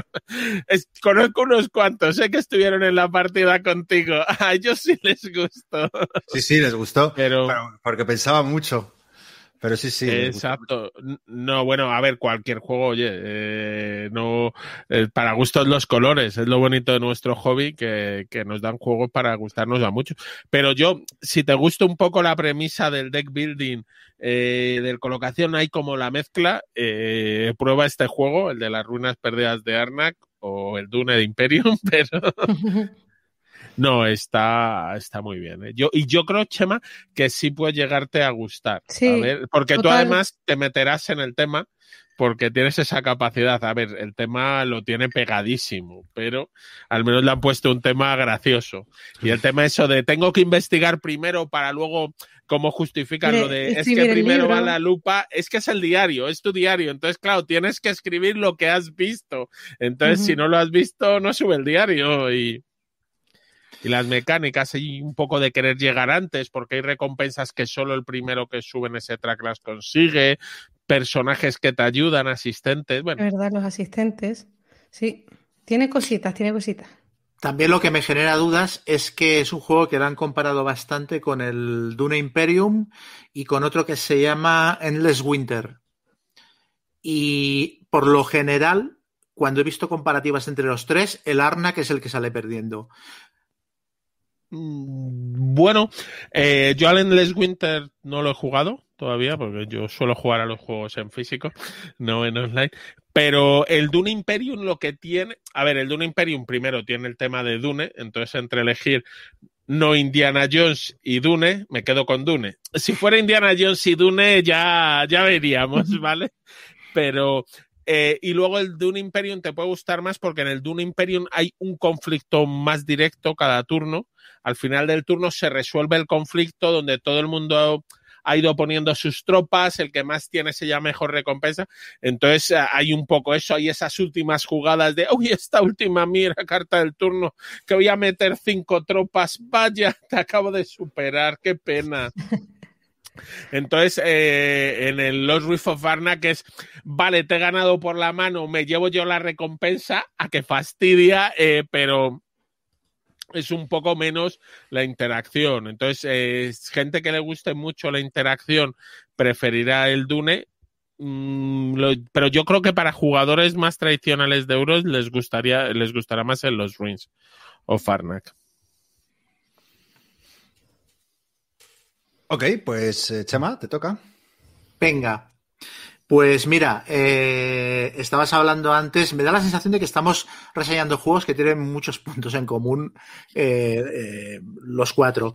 Pero estabas hablando tú antes, Guille, del, Great Western Trail y del Maracaibo y tal. Y este es un tipo de juegos que yo mm, no necesito tener siete o ocho juegos de este tipo en la colección. Con tener uno o dos o tres ya tengo bastante. Porque no es. siete de Dungeons, lo mismo. Claro, no es, no es mi género, pero yo también he de decir que yo lo juego, yo juego a todo. Yo juego lo mismo, juego un, un abstracto que un wargame, que un family game, que, que un euro. Entonces, bueno, voy a hablar del, del Vizcondes del Reino del Oeste, que, es el juego que cierra la trilogía del Reino del Oeste y que a mí me han venido muy bien los tres juegos para rellenar huecos de colección que no tenía, que no tenía rellenados o que tenía mal cubiertos. Y entonces, mmm, en vez de comprarme un Great Western Trail o un Maracaibo o juegos de este estilo, pues me compro estos tres, tengo una colección completa y aparte tienen una cosa que me, que me anima y es que luego les sacan una expansión como la de los, los tomos del, del Reino del Oeste que te permite jugar los tres juegos encadenados en una campaña y también jugarlos de manera cooperativa, etcétera, ¿no? O sea que me da la sensación de que acabas teniendo mucho más que solo tres, tres Eurogames, tres juegos. Bueno, eh, es un juego, mm, la típica ensalada de puntos que mezcla varias mecánicas. Aquí el tema eh, también está bastante pegado, o sea, se supone que el, que el reino del oeste está en decadencia y entonces los vizcondes tienen que ir ellos con el caballito por los pueblos, pues estableciendo negocios y haciendo tratos y tal, ¿no? Para, para conseguir mm, poder, dinero, influencia y tal, ¿no? Pero bueno, el juego podría lo mismo ir de terraformar Marte o de, o de soplar vidrio o de, gestionar un circo. O sea, le cambias cuatro cosas y pegaría igual. Em, es muy bonito, puesto en mesas, pues yo creo que es el más bonito de los tres, porque tiene el tablero este como circular y montas en medio un castillito y es todo como bastante, bastante vistoso. Y ya digo, mezcla mecánicas, hay un poquito de construcción de mazos, eh, porque programas acciones con un mazo de cartas que tienes que luego puedes ir mejorando, hay colocación de trabajadores, porque los puedes colocar en el castillo y hacerlos subir eh, de nivel y cada vez que van subiendo a una casilla nueva del castillo vas ganando materiales o ventajas adicionales o puntos de victoria al final de la partida. Y también tiene set collection y también tiene un poquito de, gestión de tableau, ¿no? Entonces, bueno, tienes un tablerito personal en el cual lo que vas haciendo cada turno es colocar una carta a la izquierda de todo el tablerito. El tablerito tiene tres espacios para cartas. Colocas una carta a la izquierda de todo y la carta te marca lo que se va a poder mover tu vizconde por el tablero, los puntos de movimiento que va a tener, y también te da algunas ventajas y descuentos para la acción que hagas al final del turno, ¿no? Entonces, al turno siguiente moverás las cartas hacia la derecha, pondrás otra a la izquierda y todos esos beneficios se irán acumulando. Y cuando tengas tres cartas, eh, la tercera carta saltará al descarte y se irán como moviendo todas las cartas a medida que vas poniendo una carta nueva a la izquierda cada turno, ¿no? Eh, una cosa curiosa que tiene es el movimiento, es que el vizconde se mueve por el tablero, pero se tiene que mover en el orden de unas flechas que hay que impiden que se muevan todas direcciones, entonces tienes que ir como buscando la combinación para llegar a la casilla donde quieres ir para hacer la acción que te interesa. La mayoría de las veces lo puedes hacer porque, porque si te falta movimiento pagas dinero para moverte casillas adicionales y acabas llegando, y si te sobra movimiento, porque el movimiento eh, lo tienes que cumplir, si tienes dos de movimiento para ese turno, te tienes que mover dos como mínimo pues siempre puedes hacer en plan, pues en vez recto, doy una vuelta por aquí y acabo en la casilla que quería. Es extraño que no llegues al sitio donde querías llegar. Entonces, después de moverte, eh, llevas a cabo una acción. Y las acciones, pues, son o bien comerciar, que es básicamente intercambiar materiales o, conseguir materiales que necesitas para, hacer otras cosas, o bien transcribir eh, pergaminos, que a los pergaminos al final de la partida te dan puntos de victoria si los combinas, porque son de diferentes colores, entonces si tienes una combinación de colores de pergaminos o muchos de un mismo color y tal, conseguirás multiplicar puntos. Otra acción posible es colocar trabajadores en el castillo para que vayan subiendo de nivel y, ganes puntos de victoria al final de la partida. Y otra acción posible es construir edificios que además de darte beneficios inmediatos cuando colocas el, el edificio en una casilla del tablero, además liberas eh, una casillita de tu tablero de jugador que te da ventajas adicionales, te da más materiales cada turno y cosas así. Y bueno, pues con esto vas haciendo. Eh, te puedes mejorar el mazo a base de comprar cartas extra o a base de eliminar cartas que cuando las robas ves que ya no te sirven de nada, porque son las típicas cartas de inicio de partida que son débiles. Y así vas haciendo. Y entonces, bueno, pues lo típico de estos juegos que son ensalada de puntos. Te puedes súper especializar o sea, voy a dedicarme a saco a hacer pergaminos, o voy a dedicarme a intentar subir cuantos más trabajadores pueda al castillo, ¿no? O puedes intentar eh, hacer un poquito de todo y, o sea, lo típico de aprendiz de todo, maestro de nada, pero acumular puntos por todas partes, ¿no? Una cosa que tiene chula para mí es que la partida te marca un poquito qué es lo que más a cuenta te va a salir, ¿no? Entonces, como que la disposición de tablero varía en cada partida y, y los personajes que hay en las cartas pues también salen en orden diferente y tal, tú tienes que ser lo suficientemente ágil como para saber cuál es la táctica que te va a rentar más en esa partida, e intentar implementarla, ¿no? Entonces, eso te obliga a jugar de manera distinta cada partida. No es exactamente que tenga una, una rejugabilidad tremebunda, pero sí que depende de dónde empieces con tu Vizconde, depende de las cartas que haya y depende de cómo se haya dispuesto el tablero, pues vas a verte forzado a jugar de manera distinta a cómo jugaste la vez anterior. No hay mucha interacción entre los jugadores. Hay la justa de hostia, quería este pergamino y me lo ha levantado el mamón este que ha jugado antes que yo, ¿no? Pero más allá de eso, en realidad mm, hay un poquito de puteo en el castillo cuando colocas los trabajadores, porque cada tres trabajadores de un mismo color que hay en, una casilla del castillo, hay uno que sube para arriba y los otros dos que se van uno hacia cada lado, ¿no? Entonces hay como una especie de efecto de que los trabajadores se van empujando unos a otros y si en algún momento hay más de tres trabajadores en una casilla, pues tú eliminas los sobrantes y claro, puedes eliminar los de otros jugadores para, para fastidiarles, ¿no? Pero más allá de eso no hay, no hay excesiva interacción entre jugadores. Lo que pasa es que el juego es muy entretenido y estás como muy implicado todo el rato porque es muy rápido. Es una cosa que tienen los juegos de esta saga que me gusta bastante, que es que la duración está muy controlada y que mm, es raro estarte como muerto un cuarto de hora sin, saber qué hacer. Quizás el único que adolece un poquito de esto es el Paladines, que es, es, yo diría que es el único de los tres en el que tuve la sensación de que le sobraban mecánicas, de que había demasiada cosa para lo que acababas haciendo. Lo que me gusta tanto de arquitectos como de este es que es al revés. O sea, dices, hostia, con poquitos elementos, ¿qué cantidad de chicha, de chicha le he sacado? Y nada, me ha gustado bastante, me parece que es muy agradable de jugar, que está muy controlado de duración, que tiene una poca interacción, pero es chula. Y diría que de los tres juegos es quizás, voy a decir algo un poco raro, diría que es el que más me gusta, porque me parece que es el más completo y el, y el más compensado de los tres juegos. Quizás el que menos me gusta es el Paladines, pero si tuviera que conservar un juego de los tres en la colección, mm, conservaría el Arquitectos, porque el Arquitectos tiene un, un, tema de facilidad de sacar a mesa, de rapidez y de, y de ritmo de juego que, o sea, en mi colección eh, cubre un hueco súper necesario. Y es un juego que yo tengo la sensación que dentro de 4 o 5 años lo seguiré jugando muchísimo. Y el Paladines eh, lo jugaré mucho menos. Y este me da la sensación de que cuando haya jugado 6 o 7 partidas diré, bueno, ahora que descanse un, un tiempito. Y luego, por último, el juego en solitario. Eh, bueno, como el juego no tiene demasiada interacción, eh, funciona muy bien, porque básicamente es, es, como los otros juegos. Tienes un mazo de autómata que va liberando las acciones que hace el, que hace el jugador robot que aparte se super, este sí que se super especializa, porque eh, hay varios tipos de personajes diferentes y según el tipo de, de, autómata que lleves, pues se especializa en hacer pergaminos o en construir a saco, etcétera, ¿no? Y luego hay muchas acciones de las que se hacen en juego que él no las puede llevar a cabo y las, las arreglan haciendo que, que, cobre materiales, básicamente. Y al final de la partida tiene un sistema de sumar puntos que es un poquito diferente al de, al de los jugadores humanos, pero está bastante bien hecho el sistema en solitario. O sea que un juego muy completo, muy agradable, muy bonito, una buena producción. Me gusta mucho el tamaño de caja pequeño que tienen estos juegos y mm, super cookie. Oye, ¿y, ¿y, el solitario no tiene mucho mantenimiento y mucho que pensar en el turno del automa? Porque el, el que probé yo del anterior, que es el arquitecto Paladines. del. No, no, el anterior, yo... el, el, anterior es el Paladines. El arquitecto no, fue el primero. ¿Sí? Sí. Sí. Ah, vale, pues yo creo que sí, que fue del arquitecto del Reino del Oeste. Eh, se me hizo un automa un poco pesado de, de gestionar.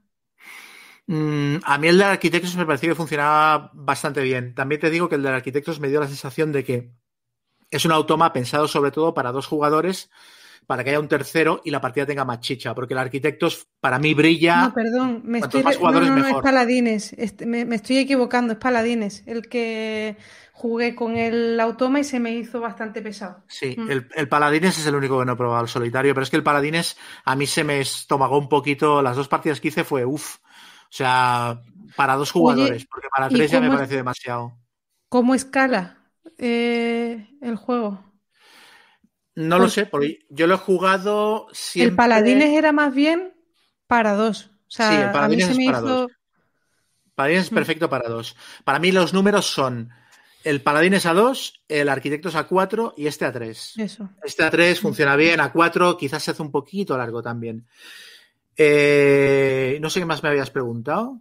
No, sí, eso, eso. Sobre ah, todo. El mantenimiento, es... el mantenimiento. El mantenimiento en solitario es. Este es girar una carta y hacer todo lo que te dice la carta. Mm.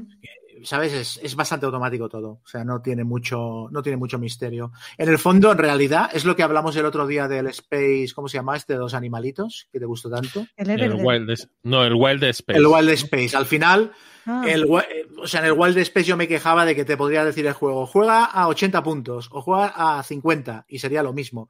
Y en este es verdad que al final el automa lo que único que hace es sumar puntos. El automa es muy tonto pero muy poderoso. O sea, ¿sabes? Suma puntos yeah. a cholón. Entonces, claro, podría ser tan sencillo como decir, voy a jugar a, a, a 90 puntos de victoria y a ver si lo supero. Pero bueno, no, te, no, no, no, interactúa con, contigo el automa de quitarte espacios, de quitarte sí, opciones. Algunas cositas sí, pero ya te digo, es que es un juego en el que la interacción es, es justa, o sea, no, no hay demasiada. O sea, en el juego lo, la máxima interacción es lo de fastidiarle al otro una carta que quería, que no pasa demasiado, o el hecho de que cuando coincides en un espacio con un vizconde, el otro vizconde puede reordenar las cartas de su tablo, que le das una pequeña ventaja. Pero bueno. Ah, y luego hay una, hay los conceptos de corrupción y, pureza, no me acuerdo cómo se llaman, que es tu marcador son un marcador blanco y un marcador negro que se van moviendo y cuando se juntan los dos se genera una especie de minifase en la que el jugador que ha juntado los dos marcadores en su tablerito cobra un montón de cosas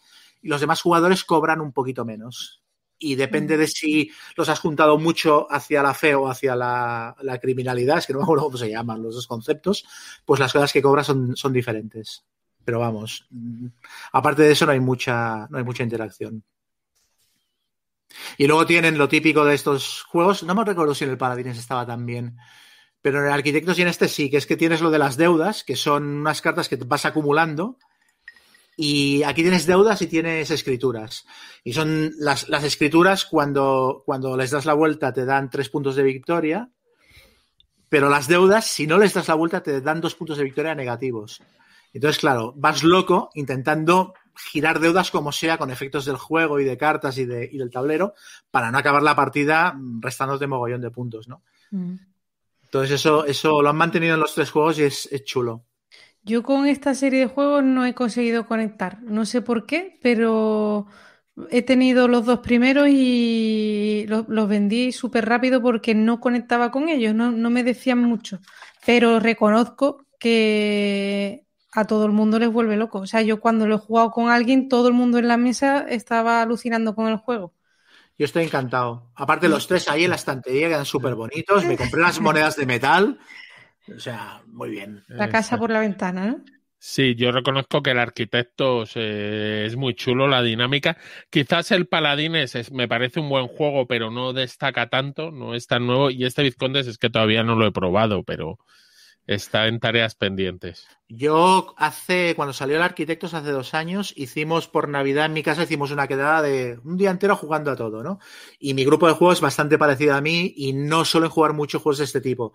Y jugamos un montón de cosas, ¿eh? incluyendo Concordia, o sea, jugamos cosas con bastante enjundia. Y todos salieron diciendo de lo mejor del día el Arquitectos. O sea, salieron encantados.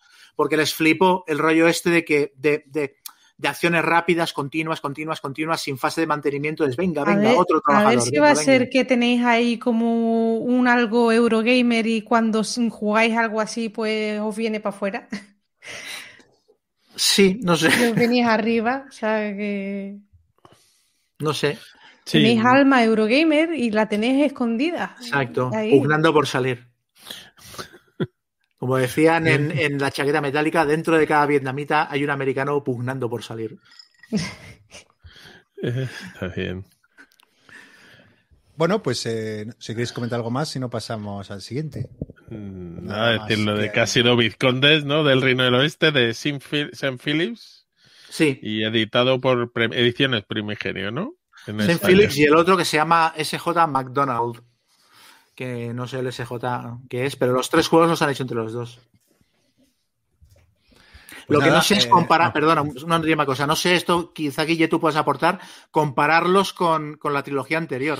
Pero no he jugado ninguno de los de la trilogía anterior. Yo de la trilogía anterior solo he jugado al Saqueadores del Mar del Norte, que es el que se tradujo al español, y es distinto. El de Saqueadores del Mar del Norte tenía la mecánica de tú colocas un trabajador en un sitio, haces una acción y quitas un trabajador de un sitio y haces una acción que era una mecánica, bueno, pues un poco distinta a estas, pero quizás era un poco, le faltaba algo, que luego creo que mejoró con expansiones y me parece que ahora en breve sacan un juego que es Saqueadores de Estitia, que retoma cosas de este con las expansiones y que parece que va a estar bastante potente. Pero era, es más flojo el Saqueadores que cualquiera de la saga del Reino del Oeste. Yo no, opino porque voy a estar, voy a parecer demasiado negativo este programa. Así que ¿Pero tú has jugado alguno de los tres? Ah, no, he jugado al que ha dicho Guille. Al Sacadores. Ah, vale. No he jugado. Eh, no, da igual, por, otra razón. Me callo. Nada, eh, eh, hemos dado la vuelta, ¿no? Hemos hablado todos. Sí. sí. Vale, pues nada, pues voy a hablaros del Panam que aunque, los pasajeros del vuelo Brighton-Mallorca con destino Magaluz no se lo puedan creer, hubo un tiempo que viajar era algo glamuroso, ¿no? Sabéis que, que esta aerolínea, bueno, pues te, eh, una aerolínea casi como de lujo, ¿no? En, en, aquellos años, con, sí, con camas, con sitios amplios, baños separados para hombres y mujeres, eh, comida estrella Michelin, ¿vale? Pues, eh, bueno, pues eso, eso, era lo que era la aerolínea Panam, ¿no? Que, uy, que se me va el, el micro. ¿Y qué es eh, Panam? Pues un juego de dos a cuatro jugadores de, diseñado por Prospero Hall, este grupo de diseñadores que hemos hablado aquí, ¿no? Otras veces de, de la editorial Funko Games. De hecho, hemos hablado de un par de sus juegos, si no recuerdo mal, el Tiburón y, y Funkoverse, ¿no? Que, uh -huh. hemos hablado aquí. ¿Y alguno más? No, no, que bueno, que producen para varias editoriales, porque eh, ah, Tiburón, no por ejemplo, es para Ravensburger. Ah, es de Ravensburger. Y yo diría que incluso el de Villanius no es suyo. Bueno, continúa. Verdad, no, no, no sabía, pensé que era como un grupo exclusivamente para, para Funko pero no, ah, no sabía.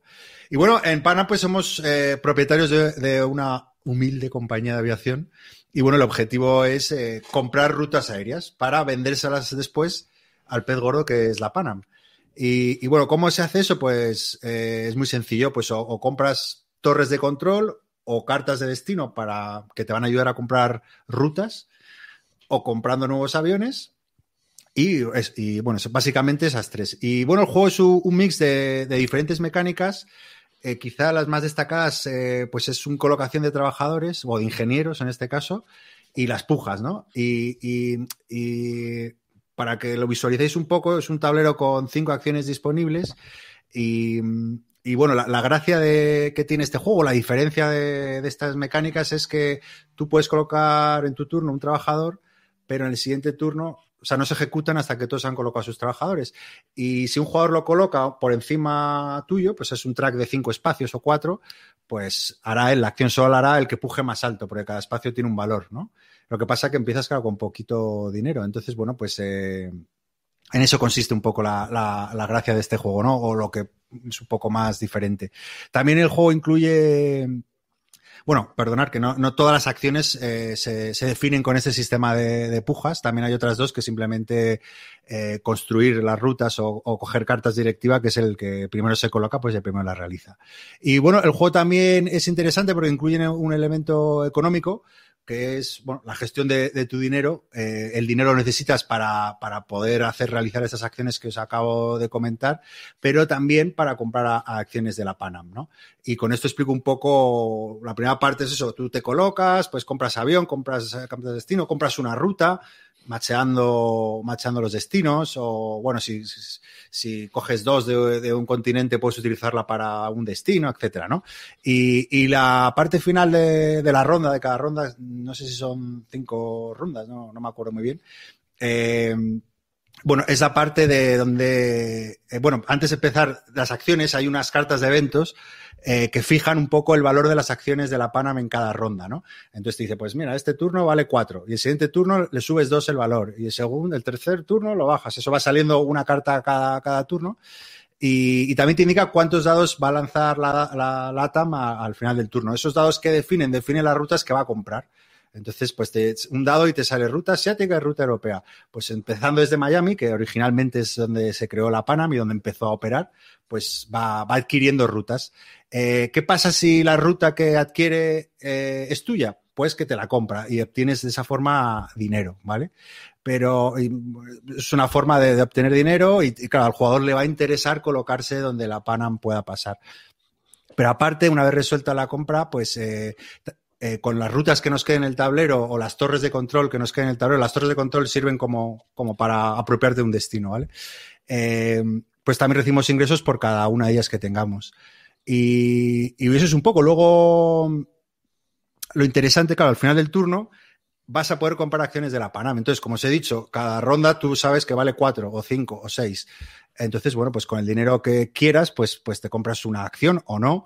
Y ahí está un poco la gracia del juego también, que aparte de esa colocación de trabajar, esa puja, pues tienes elemento económico, ¿no? Que pues te va a permitir o tienes que gestionar entre lo que compras el tablero, lo que gastas, lo que ganas y las acciones que puedes comprar. Y, tampoco mucho más. Eh, a mí es un juego que, me ha encantado. Eh, también es de los pocos que puedo jugar recurrentemente estas últimas semanas porque, a, a, bueno, en casa ha gustado y lo hemos jugado tres partidas, que hoy es todo un logro. Y, me, ha, dado esa sensación de juego de euro ligero o familiar plus de toda la vida, ¿no? Que, eh, no sé, matas por toda aquella época en la que cualquier juego de este estilo me, emocionaba, ¿no? Eh, y, no sé, tiene, tiene ese poder evocador, ¿no? De, no sé, de las canciones de toda la vida, ¿no? Eh, y, realmente sabes que no ofrece nada realmente innovador, sino que esa mezcla pues funciona bastante bien. Eh, como os digo, la colocación de trabajadores funciona bien con, la, con las pujas, ofreciendo esa tensión que decía Guilla antes, que tienen típica ¿no? de, la colocación de trabajadores, y además con la gestión del dinero, porque es lo que te va a permitir superar la posición de, otro jugador que se haya colocado previamente. Luego la selección de rutas también tiene su peso, porque tú tienes que, no sabes por dónde va a ir la Panama a comprar rutas, eso se tira un dado. Entonces, que te diversificas, te, enfocas solo en una región, cruzando los dedos para que la compre. Tampoco es malo que no la compre, porque, porque también te va a dar dividendos cada vez que, por cada ruta que mantengas en el tablero. El orden de turno también es importante porque también hay unas cartas directivas porque te bueno, o sea, la, acción de orden de turno te permite eso, estar primero y aparte te, te otorga unas cartas eh, directivas pues que son beneficios que vas a poder hacer en diferentes fases, ¿no?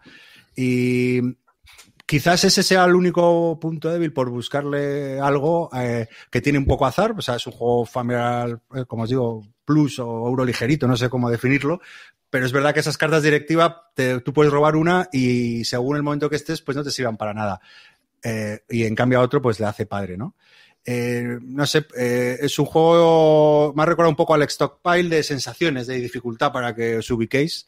¿vale? Un poco de, ese estilo, o sea, no es un juego bastante sencillo, no y, poco más, pocos puntos débiles. Eh, bueno, sí, he mencionado que hay una parte económica, pero realmente digo para las oyentes que le gusten los juegos económicos, que no se esperen aquí un fuche magnate en este porque es, es, bastante leve. La económica es una gestión sencilla, no requiere tampoco de, mucho, de comerse muchísimo la oreja, la cabeza, perdón, la oreja tampoco. Y, eso es bueno, pues me, ha encantado, la verdad que un estupendo juego, eh, eso, no, innova, no muy innovador, pero que funciona muy bien accesible a todo el mundo. No, no, es, no es un ticket to ride, pero tiene un puntito más de dificultad, pero muy chulo, muy bien producido también, muy bonito. Los, no sé, el tablero, las, las cartas de destino, o sea, y eso tiene extenso porque tienes ahí lo de las pujas, la colección de trabajadores y bueno, muy, muy recomendable, la verdad que, que, me, que me ha encantado. Esto es próspero, ¿no? Sí. Próspero, sí. Es que Próspero los hacen juegos bonitos, ¿eh? O bien presentados. O sea... ¿Cómo escala Gonzalo? Porque yo lo descarté porque pensaba que era a 3 o a, 4 y claro, ahora tal y como están las cosas, pues estoy descartando directamente juegos a ese número. Pues mira, como más de jugado es a su peor número, eh, curiosamente, porque lo he jugado a dos, eh, dos partidas y una a tres. Eh, a dos, claro, se juega pero pierde gracia porque porque sí, porque las pujas al final siempre. Ah, tú te pones aquí, pues yo me pongo aquí. Eh, tú te coges esta carta de destino, pues yo la otra. Y entonces, eh, primero tienes dinero, porque siempre cada uno paga cero de valor. O sea, dos no diría que es su buen número. Siendo, habiendo pujas y tal, mejor a, tres o cuatro sin duda. Sí, mm. ese, eso. Aún así me ha gustado, ¿eh? Pero, sí. pero, pero, pero es verdad que no, no, no fluye tan bien a dos. Y luego en el sistema de pujas, eh, ¿paga todo el mundo que se pone o solo paga el que hace la acción? Solo el que, el que hace la acción, o sea, el que se la lleva. Que, bueno, eso está muy bien porque, porque, ah, pues te subo un poquito, ah, pues te subo más. y, hay un límite, claro, hay como cinco circulitos, entonces tú puedes ir subiendo otro y otro y otro. Claro, a dos se diluye un poco eso. Sí, solo que bueno, vale, entonces esta mecánica ya lleva un tiempecillo. Esta Fel nos la sacó en el Diespiegerstadt, que luego reeditaron como Jorvik. Mm, así que nueva, nueva no era. Pero bueno, no sé. Yo la verdad es que me ha llegado mi copia, porque pedí uno amablemente a Estados Unidos, que es de estos juegos que me ha costado más los gastos Unidos? mío. Sí. Vía Amazon. No, no 40 dólares con envío incluido, yo vi en Estados Unidos. No, a mí me ha costado un poquito más. Me ha costado, me parece que 45 con el envío. ¿Pero dólares. ¿qué pasa? ¿Que si pides Amazon en Estados Unidos no te, mm, no, te pilla aduana o qué? No, es que en Amazon tú estás. Yo por el juego debí de pagar 22, 23 dólares y debí de pagar otros 22, 23 dólares de transporte y gestión aduanera. Ah, y Amazon, si tú se lo pides, sí, sí, ellos te lo pasan por aduanas, pasan lo que tengan que, pagan lo que tienen que pagar. Y de hecho es curioso porque si pagan de más, luego pasado un tiempo te lo devuelven. Un tiempo pueden ser a lo mejor nueve meses, pero. Yo, yo lo compré en Europa un poco más caro el juego base, pero el envío más barato y al final también salió muy bien de precio. Eh, pero sí, me da un poco rabia porque no, me gusta comprar muchos juegos en Amazon, aunque sea más barato, porque de alguna forma desvirtúa un poco el, valor de los juegos del mercado. Eh, pasa con Osprey que dices, lo digo por las editoriales que luego lo sacan en, español, ¿eh? Y dices, hostia, si el juego va a estar a la mitad de precio, no entiendo muy bien esa política. Aunque en el caso de Osprey es la propia editorial quien, quien le deja, o sea que no, lo entiendo mucho. Sí, no, eh, y ellos ven. A ver, eh, esto el problema es que la editorial es Funko y Funko tiene la distribución, lo mismo sí, lo mismo no, entonces no era sencillo conseguirlo, ¿no? no, no, sí, yo lo, yo lo he comprado, ¿eh? o sea, que así, pero digo que no, me suele gustar mucho. Muy bien, pues eh, Guille, te toca. Vale, pues yo, como ya se ha avisado antes, iba a hablar de los juegos de dos juegos que ha sacado Alexander Fixter. Entonces, el segundo juego es Monster Expedition, que lo ha editado en Alemania Amigo. Es como una continuación del eh, Carnival of Monsters, sin tener nada que ver, pero es en el mismo mundo. El Carnival of Monsters es un juego de draft, o Carnaval de Monstruos, que salió en español, perdón, que sacó aquí Mercurio, que es eso, es un juego de draft de, eh, de, Richard Garfield. Entonces yo no sé si el Monster Expedition lo, lo, sacará también Mercurio o por ahora no he oído nada al respecto. El juego es un juego principalmente de dados cada turno, cada uno de nosotros tenemos tres campamentos, porque hay monstruos de tres colores y de un color neutral, digamos, y cada campamento nos dice cuántos dados tiro cuando voy a cazar los monstruos. Siempre que cazas monstruos usas unos dados negros, que son dados de seis normales y corrientes, con el 1 al 6, y los dados de cada color de monstruos son distintos y tienen otra numeración. Pues a lo mejor son 1, 2, 6, 6, 7, 10. Eh, ¿vale? Con números salteados y cada dado es distinto. la mecánica de cada turno es muy sencilla. Es tú vas a elegir eso a por qué tipo de monstruos vas a cazar y vas a empezar a tirar los dados. Tiras todos los dados y bloqueas los dados de un valor. Y decides si con lo que has bloqueado quieres cazar o vuelves a tirar tus dados, los que te restan. Eh, si vuelves a tirar, tienes que bloquear los dados de otro valor, de lo que te hayan salido, ¿vale? Sea uno o sean varios. Y si cuando tiras eh, todos los dados que salen te coinciden con el valor de eh, con valor de dados que ya has bloqueado, te tienes que quitar el dado de mayor valor que hayas bloqueado, lo pierdes y puedes seguir tirando. ¿Vale? Entonces esa es la mecánica, como siempre, pues esto es lo de fuerzo la suerte, joder, solo tengo el 3 y el 4, a ver si me sale un 5 o 6, me arriesgo, me paro. Entonces luego cazas monstruos, cada monstruo tiene un nivel de dificultad, tú sumas tu valor y solo puedes cazar monstruos o grises o del color que quieras, o incluso puedes coger monstruos ya en jaulas que te darán menos puntos al final, pero que son estándar, te dan 10 puntos y coges una carta boca abajo. Eh, los monstruos, cuando los cazas, pues que tengan alguna habilidad eh, instantánea, o si vas haciendo set de monstruos, te van dando más dados para cazar. entonces, el juego, bueno, pues se juega varias rondas hasta que se agota, se han repartido todos los monstruos, contamos puntos, a ver quién tiene. El juego, la gracia que tiene al final es, eh, es un juego muy sencillito, pero es tirar los dados y es un poco el forzar tu suerte, el de continúo o, me paro, voy a conseguirlo o no. Entonces, vamos, si antes hablamos que el Cloud Edge es mucho más fácil que otros juegos de Fister, este ya está a eones de distancia. Es más fácil que, que el Oh My Goods o que la Isla de Sky, que eran también juegos suyos más sencillitos, pues aún más fácil. Eh, tiene un poco el tema, eh, es muy bonito las ilustraciones, eh, ahí tiene tres diseños ilustradores alemanes, de uno es Lohausen y de los otros dos no me acuerdo, pero la verdad es que son bastante bonitas, incluso si los monstruos son distintos, son el mismo tipo de monstruo, cambia un poco la ilustración, es similar, pero no es exactamente la misma. Eh, y es muy rapidito. Eh, entonces, bueno, pues a forzar tu suerte, a reírte, a ver cuándo falla el lado. Y luego lo que tiene, aparte de este modo de juego, tiene un solitario que el solitario juegas tú una partidita muy corta, porque son siete turnos, me parece, siete u ocho los que tienes para ti, ocho, porque tienes que revelar siete cartas, y te va poniendo retos distintos y te cambia un poco el setup. Pues la primera vez es que captures X monstruos, que haya menos de X monstruos disponibles, eh, que cuando acabes hayas capturado tantos monstruos de este tipo y hayas hecho tal.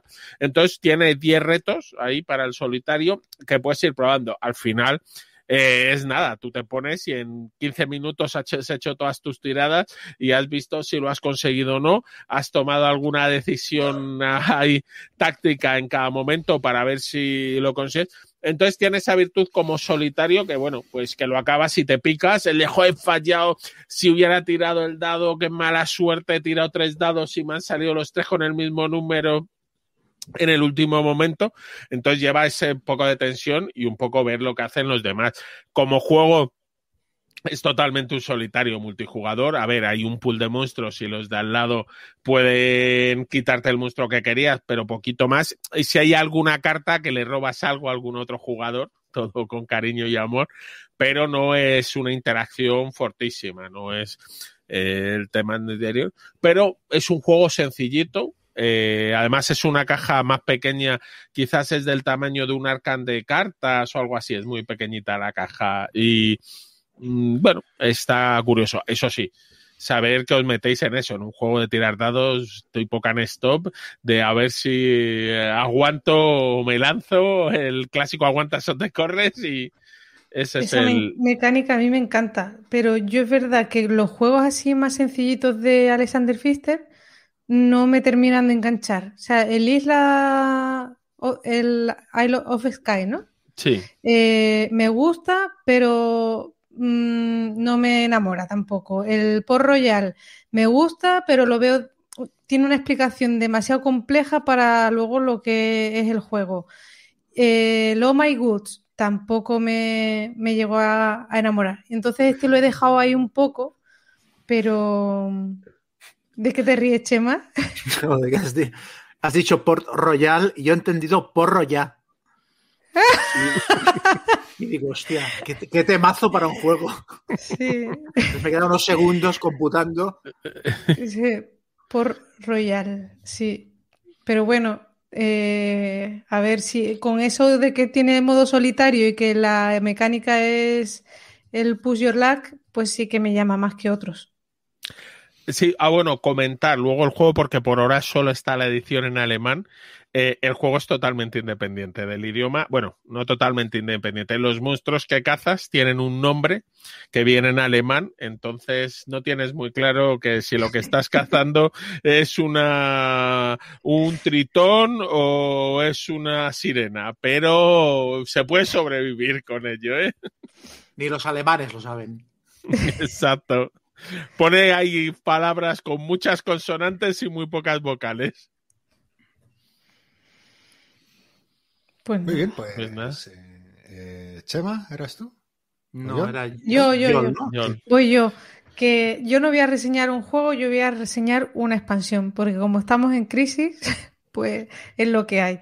Pero es una expansión que me ha gustado mucho, es eh, la expansión Oceanía de Wingspan, ya salió en su día la de Europa, ahora le toca al continente de Oceanía y bueno, pues trae, eh, trae varias cosas que le dan un aire fresco al juego. Primero, 95 cartas nuevas de aves mm, de, de ese territorio. Las nuevas aves, pues, eh, se alimentan muchísimas de ellas de néctar y es un recurso nuevo también que aparece en el juego. Las cartas de aves de Oceanía, además, eh, hay algunas que vienen con una banda amarilla que, es un bonificador de final de partida, ¿vale? Eh, si teníamos las bandas marrones que se activaban cuando eh, jugábamos una acción de una fila determinada, pues estas filas se van a activar al final de la partida. Pues, por ejemplo, tengo aquí una eh, que te dice pon un huevo en cada una de tus aves con un nido de suelo, incluido esta, ¿vale? Entonces te va a dar como un empujón final, ya que el juego cada en el Wispan, eh, a medida que va avanzando la partida, tienes menos acciones, pues esto te da como un impulso final, ¿no? Luego, eh, el nuevo recurso de Néctar, pues lo que hace es que es un comodín. Puedes pagar cualquier recurso con el Néctar y en vez de eh, colocarlo en la reserva cuando lo gastas, cuando pagas con, ese recurso, lo colocas en tu tablero personal. Y al final de la partida, el que más néctar tenga en esa fila va a, em, llevarse cinco puntos y el segundo dos. O sea, es una especie de mayoría que te va a obligar a estar muy pendiente, a estar, o sea, a, ver qué es lo que em, qué es lo que colocan el resto de jugadores para no irte en esa puntuación. Luego tenemos también eh, cartas de bonificación em, de final de partida. Eh, por ejemplo, pues te meten cosas como analista de bosques, aves consecutivas en bosque con envergaduras ascendentes o descendentes. Entonces tienes que estar muy pendiente a las cartas que compras y dónde las colocas luego en tu tablero personal, pues para no perderte esos puntos de final de partida. Y luego nuevas losetas de bonificación de, de final de ronda. Pues, por ejemplo, eh, quien más aves tenga con el pico apuntando a la izquierda o a la derecha. Son cosas muy curiosas y, al final son divertidas porque te tienes que ir fijando pues, en cosas que antes no, no, no tenías en cuenta. Y pues la, o sea, es eso lo que trae la expansión, no emborrona mm, de reglas nuevas un juego que una de sus virtudes es lo sencillo que es y, luego lo que da de sí y no tiene carga conceptual de más, o sea, es que lo que es es lo que os he contado, no, no tiene reglas más, más, que esto. Y entonces al final termina dándole un aire muy fresco a un juego que ya de por sí es buenísimo eh, con el juego base, pero a los que lo hemos jugado ya muchísimo o a los picados de las aves que quieren tener las cartas de todos los continentes, pues les va a venir súper bien. A mí me ha encantado la expansión, de hecho, desde que me la compré, no he vuelto a jugar al juego base sin ella, me pasó lo mismo con Europa. De hecho, lo que hago es jugar con todas las expansiones al mismo tiempo, lo que te hace es generarte un mazo enorme de robo Incluso he llegado a quitar en alguna partida las cartas de Europa, un poco engorroso, pero bueno, lo haces, te juegas unas pocas partidas solo con la eh, baraja de Oceanía para intentar que salgan más de estas con la banda amarilla que os he dicho porque son muy resultonas. Es como un estallido ahí al final de la partida muy chulo. Y...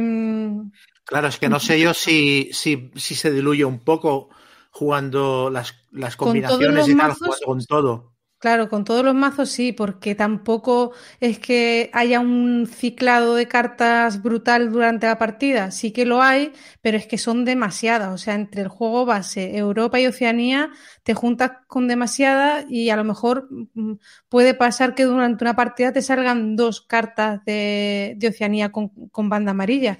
Porque claro, las cartas de Oceanía no todas vienen con esta banda. Y al final, si no te salen estas, pues la única diferencia que va a haber con respecto a las otras es el, recurso del néctar.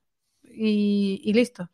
Entonces, bueno, vienen tableros de jugador nuevos por, el tema este del néctar, tienes que colocarlo ahí y, no es una expansión muy completa. Lo que sí me, fastidia muchísimo, que me amarga la vida, es que no quepa todo en la caja del base. O sea, esto me vuelve loca. Entonces, tener el juego repartido en tres cajas diferentes, bueno, lo tengo en dos, pero aún así me toca muchísimo las narices. Entonces, estoy deseando que saquen ya la, caja donde puedas meterlo todo, pero yo creo que le va, o sea, que va a tardar todavía un tiempo porque si hay una expansión por cada continente, todavía queda Wingspan y expansiones para rato. Entonces, es un engorro eso, pero bueno, ¿Cuánto cuesta esta expansión? 20 y poco. 30. Ah, bueno, claro, yo siempre hablo de lo que me cuesta a mí, que al final con el descuento de... El PVP son 30, pero luego te lo compras en la tienda y siempre viene tachadito y, te sale al final más barato. Pero sí, 24 o 26 euros creo que, que ¿Y si tuvieras que elegir entre esta y la de Europa? Esta. A ver, eh, mm, yo diría, sí, sí, esta, porque te cambia un poquito más el juego. O sea, Europa que yo recuerde, sí, te vienen unos unas bandas en las cartas que son eh, de color turquesa y que son como acciones de entreturno, creo que eran o algo así. No recuerdo. Total, que es una expansión que sí, que añade más cartas, pero que tampoco cambia muchísimo más el juego. Y esta, pues sí que te da ese aire, a lo mejor que el que ha jugado muchas partidas, pues, pues quiere verle entre el recurso del néctar, las bandas amarillas, las, las cartas de final de partida. No sé, me parece más completa. Bueno, Europa te ponía los de la banda azul que tenía un efecto al final de cada ronda. Eso. También como, no sé si, si te ponía. A mí yo en esta expansión le veo algún problema. Primero, lo de los tableros nuevos me parece muy bien, especialmente después de que lo anterior que haya vendido Stegmeyer fueran los tapetes para sustituir a los tableros individuales. Bueno, sí. Entonces puedes coger tus cinco tapetes si te los has comprado y dedicarte a usarlos como mantel de que ahora ya te los ha vuelto a cambiar. Ahí creo que se ha cometido Tenía un vale en una tienda de poquito dinero y estuve a punto de comprármelos ya teniendo la expansión de, de la Oceanía y caí y digo, pero ¿qué haces, loca? O sea, si no te van a valer para jugarlo exacto. Yo no, la verdad es que tuve suerte, no me los compré porque no entran en la caja, aunque sí te entra todo en la caja. ¿eh? Lo que tienes que hacer es todo, tú tiras todos los insertos de plástico y te entra.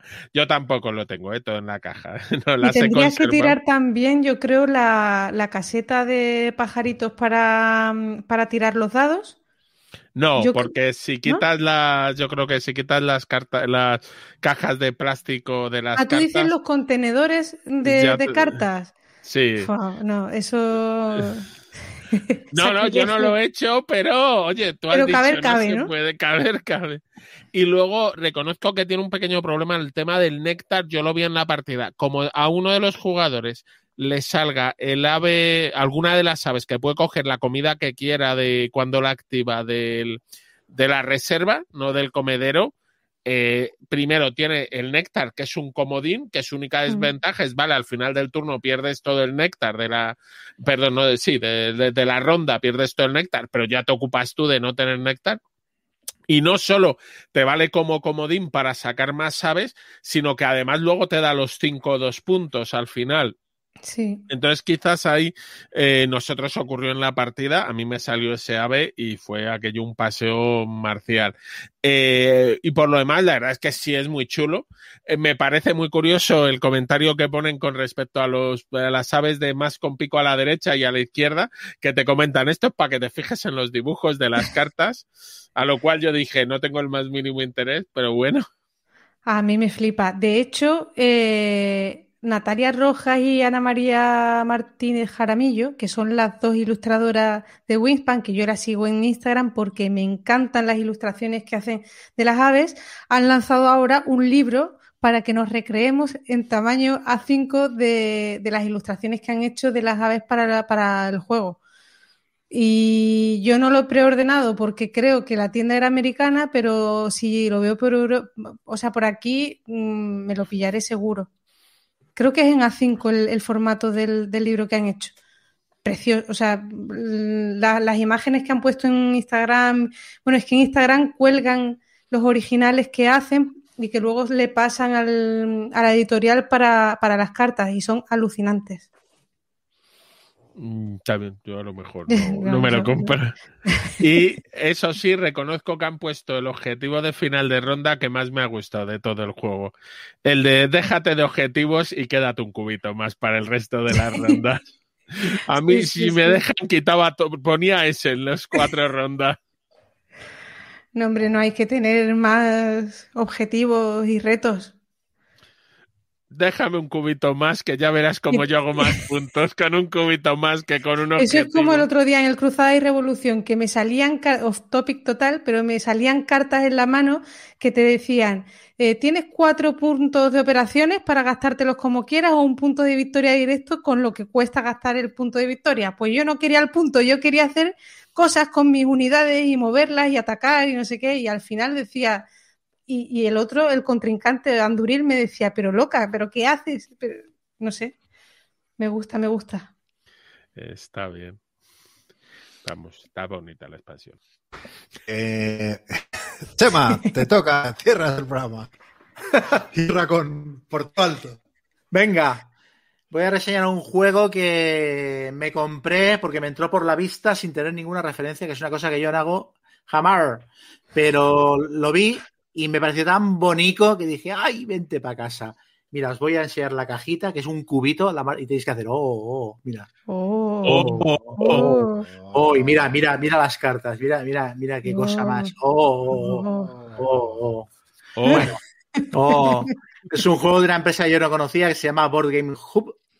El juego se titula Tranquility y yo lo definiría como eh, un The Mind con alma. Eh, porque tiene un funcionamiento similar, aunque creo que tiene más juego detrás que el, que el de Mind. Eh, se supone que somos un, barquito velero que tiene que eh, viajar por los mares, por la mar oceana, hasta encontrar una isla donde, donde podamos vivir felices hasta el fin de nuestros días. todo esto, esto se hace jugando cartas de números. El juego podría, de nuevo, tener cualquier otra temática, eh, o simplemente tener cartas con números y no tener ningún dibujo. Pero eh, incorpora algunas mini expansiones dentro que utilizan eh, los dibujitos de las cartas para, apoyar con alguna regla más. Entonces, bueno, básicamente el juego son ciento y pico cartas, 25 de las cuales te sirven para, montar una especie de parrilla de 10 por 10. O sea, las pones en el exterior en plan 10 arriba, 10 a cada lado y 10 abajo, y, y el resto de cartas del juego se juegan dentro de esta parrilla que has establecido. Entonces, las normas del juego son, eh, todo el mundo tiene cinco cartas y tienes que jugar en tu turno una carta en cualquier lugar que quieras de la parrilla. Lo que pasa es que las cartas siempre se tienen que jugar en orden ascendente. Y el orden va, eh, si he dicho que hay 10 filas, pues las van como en escalera. O sea, la fila de abajo es cartas numéricas de, de izquierda a derecha. Entonces, Mm, en cuanto llegas al final, conecta con la siguiente fila, de izquierda a derecha otra vez, y así subiendo, ¿no? O sea, quiere decir que si yo pongo un 19 eh, al final de una fila, a la derecha de todo, a partir de la fila de arriba ya tengo que poner cartas que sean de 20 o más numeración, ¿no? Entonces, bueno, tú colocas la carta donde quieras, siguiendo estas normas de que siempre, si la pones más arriba que una carta anterior, tiene que ser de más numeración. Si la pones en un sitio donde la carta está suelta, o sea, no tiene ninguna carta ni a su derecha ni a su izquierda, la colocas y ya está.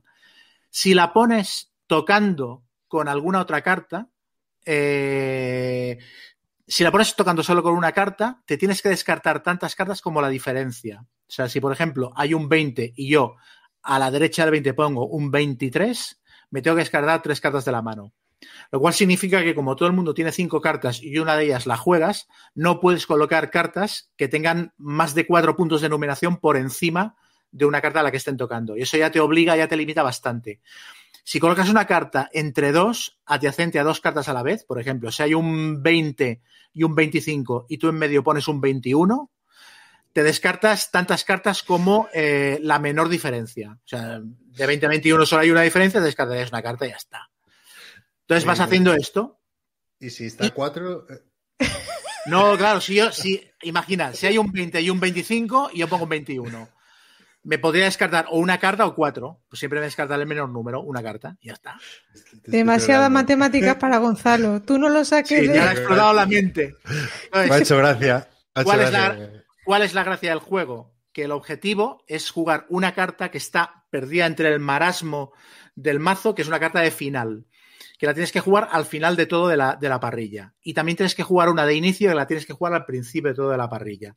Entonces, la carta de inicio la juegas en cuanto te sale y aparte te putea porque en cuanto se juega la carta de inicio, entre todos los jugadores se tienen que descartar un montón de cartas de la mano y aparte las cartas se descartan siempre boca abajo, con lo cual no sabes las cartas que se han descartado. Entonces, si se queda un hueco entre un 21 y un 24, no sabes si lo vas a poder rellenar. Tienes que contar mentalmente las cartas que has ido jugando tú y tal. Y la carta de final no puedes cerrar la partida hasta que alguien ha colocado la carta de final. Entonces, muchas veces estás con cartas en la mano que sabes que puedes ganar, pero como nadie ha jugado al final, pues la, carta, la, partida no se acaba, ¿no? Y la, la, la otra guasa del juego es que no puedes hablar mientras juegas, que es lo que los, lo hace parecido al de Mind. No puedes, no puedes ni hacer gestos, ni toser, ni decir qué cartas tienes en la mano, ni hacer comentarios, ni nada.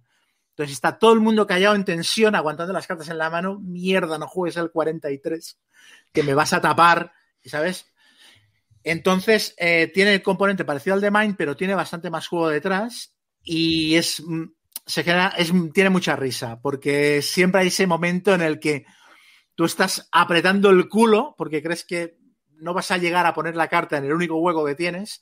Entonces, cuando llegas, por fin la pones o viene alguien y te la tapa y, se cree que está haciendo la gran jugada, pero en realidad a tres turnos vista te ha destrozado la partida, ¿no? Y luego, aparte, tiene, es muy modulable en cuanto a dificultad, porque el juego básico es lo que os he contado. Luego hay mm, unas cuantas mini expansiones que son cartitas que las mezclas en el mazo y hacen efectos especiales. Hay algunas cartas que son comodín, que las puedes jugar como cualquier número hay otras cartas que son monstruos marinos, que mientras las tienes en la mano te inutilizan, no las puedes descartar, a menos que revientes una carta de las que ya se han puesto en la parrilla. Con lo cual, a veces es muy fácil hacerlo, pero otras veces es un drama, porque no sabes qué carta eliminar, porque no sabes exactamente si esa carta se va a poder reponer con otra carta que se pueda jugar de, de manera legal. Y nada, es muy rápido de jugar, eh, muy sencillito y bastante tenso para lo que son estos juegos. Y luego, aparte, al final de la partida, siempre el rollo este de comentar, hostia, yo tenía el 74 todo el rato en la mano, pero no me atreví a jugarlo, o porque has jugado el 25, que no ves que luego era imposible completar la fila de arriba y tal. Y bueno, la verdad es que muy, muy agradable. Aguanta, aguanta bastante bien hasta cinco jugadores, de hecho, es cuanto más gente, más fiesta. Pero a dos y tres también, también funciona muy bien. Me recuerda a, uno que iba a reseñar hoy, a Loki Doki, que tiene un concepto parecido. Este un poquito le añade alguna capita más, pero bueno, a mí estos juegos me gustan mucho. O sea, que aunque me te troleara, me, ha llamado mi atención. A mí es un juego que la verdad mm, yo pensaba, aún es pronto porque me lo compré por Navidades, pero yo pensaba iba a hacer más ruido y el tipo de juego que lo pruebas y dices, hostia, esto ¿sabes? Se puede convertir en un estándar así entre party game y family y tal. Y luego la verdad no lo conoce mucha gente. Y Pero porque veo que... Kickstarter salió, que normalmente entonces a lo mejor no. Es que mientras hablabas estaba mirando y no, no, está en distribución, a no ser que. Yo lo pillé, yo lo pillé en una tienda, ¿eh? Lo pillé, claro. Igual era, igual era una tienda que lo compraron en Kickstarter, en plan, mándame cinco copias. Oye, lo que veo que eh, es una caja, no es una caja, o sea, es una caja mediana o así, o sea, no, eso no, es pequeñita, es un, es un cubito es del tamaño. Ah, vale, vale, vale. como un cubo de Rubik de tamaño y es un cubito y dentro van todas las cartas metidas, que son cartas cuadradas, con las que compones la, la parrilla esta. No sé, a mí me ha parecido una gratísima sorpresa para lo que son este tipo de juegos que a mí, para mí se agotan muy rápido. El de Mind está bien los primeros 10 minutos pero este yo le he dado unas cuantas partidas aquí en Navidad, aparte jugándolo con adultos, con niños, con gente de todo pelaje, hasta con animales y, todo el mundo con lo el conejo, ¿no? Con el conejo, sí. Está bien. ¿Cuánto te salió? Nada, muy barato. Eh, me, costó 15 euros. Si fue el típico juego de mira, completo pedido y no pago portes. Me cojo esto, mm. ¿sabes? Y, bueno, ha funcionado. Te salió bien, porque normalmente ese estilo de compras son un fracaso absoluto. Sí. sí, es verdad. Es verdad. Yo ya eso no lo hago. Prefiero pagar los gastos de envío y listo. Yo estuve un mes esperando, yo voy a esperar a meter un juego que me convence y tal. Y yo, pero qué ridículo esto, paga los cinco, tienes toda razón. Los cinco euros en vez de meter más mierda en casa, es verdad. Esto no sabéis hacerlo. Esto hay que hacerlo cuando te quieres comprar el juego de 20 euros en Filiber o algo así. Dices, bueno, ¿y ahora cómo llego a los 150? Eso es peor todavía, ¿eh? Yo muchas veces acabo comprando fundas y cosas así. Sí, últimamente es lo que hago yo, meter alguna funda y además, bueno, en casa tengo un cajón lleno de fundas y siempre me falta eh, o sea, siempre me falta la que no tengo, siempre. O sea, efectivamente, me falta la que no tengo. es una buena definición, ¿eh? No, joder, pero tío, que me pasa eso, que es que tengo de todos los tipos, colores, tamaños, y, voy a buscar una y, no, no, la tengo. A mí me ha pasado alguna vez, a mí me ha pasado alguna vez algo muy loco que es el factor ya definitorio para comprarme un juego, cuando estoy dudando en plan, bueno, sí, tal, es, ay, es que tengo unas fundas que le pegarían. Venga ya, eso ya es muy fuerte, ¿eh? Sí, sí, sí. Yo, Yo lo he hecho, ¿eh?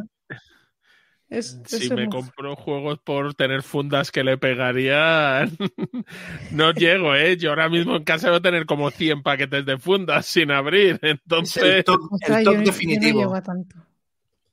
Yo tengo de muchos tipos, pero poquitas de cada uno y siempre me falta.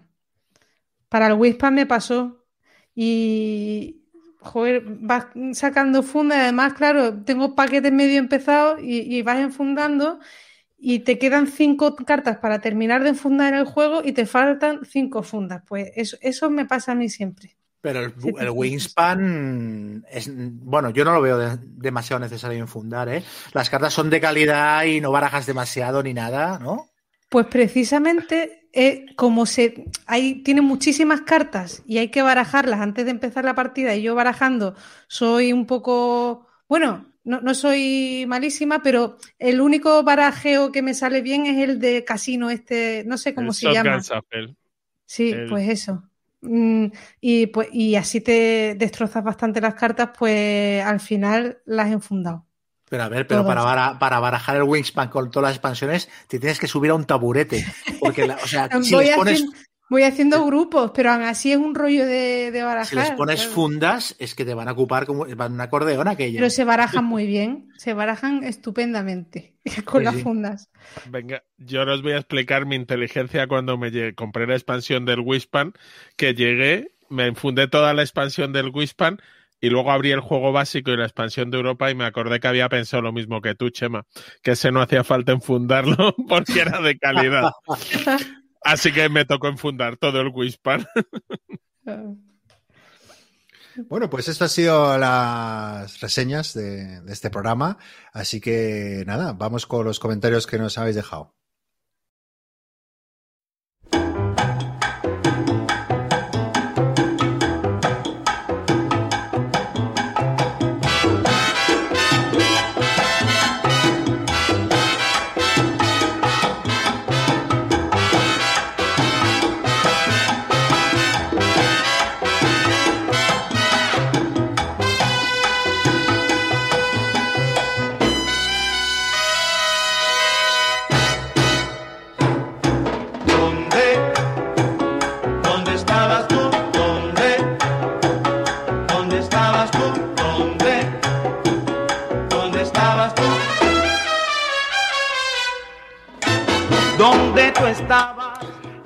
Y Oscar Recio, eh, Oscar Avilés, que nos comenta mucho, que bueno, le gustó el programa anterior y los apuntes de Xavi, y que bueno, a raíz de lo comentado por Chema en el Alien, que bueno, que si que, cuál película o no, perdón, qué juego ha reflejado mejor más fielmente una película, libro, videojuego, y pone como ejemplo la fuga de Colbits, por la serie, Tiburón, Dark Souls, por el videojuego. No sé si tenéis algún preferido alguna versión basada en libro, videojuego, película que os venga la a la, Guerra del Anillo.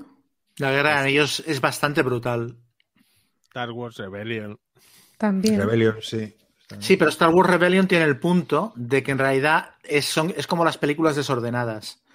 O sea, lo que refleja muy bien Rebellion es el universo de las películas. Me lo estás diciendo de la Guerra del Anillo, que pueden ganar los pueblos libres conquistando fortalezas. Son pero los es pero es un efecto raro. Lo normal de la Guerra del Anillo es que la cosa acabe con la compañía hecha mierda en el monte eh, del destino aquel, eh, a punto de tirar anillo, dos a punto de corromperse y el otro a punto de petar Gondor. O sea, la, partida estándar de Guerra de Anillos es eso. Y joder, a mí es que yo es que me veo transportado a, las páginas del libro, es verdad. Luego comenta también a raíz de la reseña que hizo Guille de Fossils, de la misma editorial, eh, bueno, de la editorial eh, madre americana creo que es, pues de un juego, el Haunted House, que, que yo creo que, no sé si ya lo comentó Oscar, bueno, esto, pero vamos, tiene buena pinta. No sé si Guille tú lo has probado como los Acofors y... No, ¿no? No. Pues bueno, lo recomienda también. Luego Pedrote, que, que a qué viene el cuento del título, el de anterior programa era un poco pillado porque, porque era Mallrats, que es una película indie de los años 90, en realidad es Clerks, pero Clerks como que no pegaba. Y Mallrats, pues, me, eh, eh, bueno, al final estas películas son de, de dos colegas como Xavi y, y, Chema en un videoclub, eh, fumados y haciendo el café, ¿no? Pues un poco... O sea, Gaceto, con el nombre del, del anterior programa, hizo un, un el equivalente de, de, la homeopatía en chiste. O sea, el chiste inicial tenía gracia, pero lo acabó diluyendo tanto que no se entendía. O sea, no lo entendía ni yo. pero, pero es porque, borracho, porque no, por bueno, Clerks, pues, digo. voy a poner el contexto. Porque eh, yo, que está en los programas, de repente, a, a, cualquier hora de un día, te dice, ¡punto ya! Un título, venga, pum, pum. Entonces hay, hay, hay que reaccionar rápido, porque si no pone lo que ya cree. Entonces hay, hay que, hay que Ay, ay, Dios. Pero bueno, no, no, no esto voy a hacer cierto.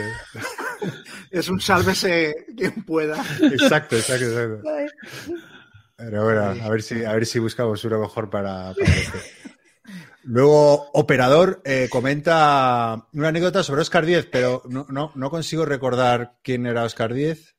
Eh, cuando hablamos de la gente que participaba en, juego, en concursos de Ah, televisión, concursos, sí. mencionamos que Oscar Díaz era que el creador de juegos de rol había salido en Ah, muchos vale, vale, sí, concursos. sí, sí, ya me acuerdo.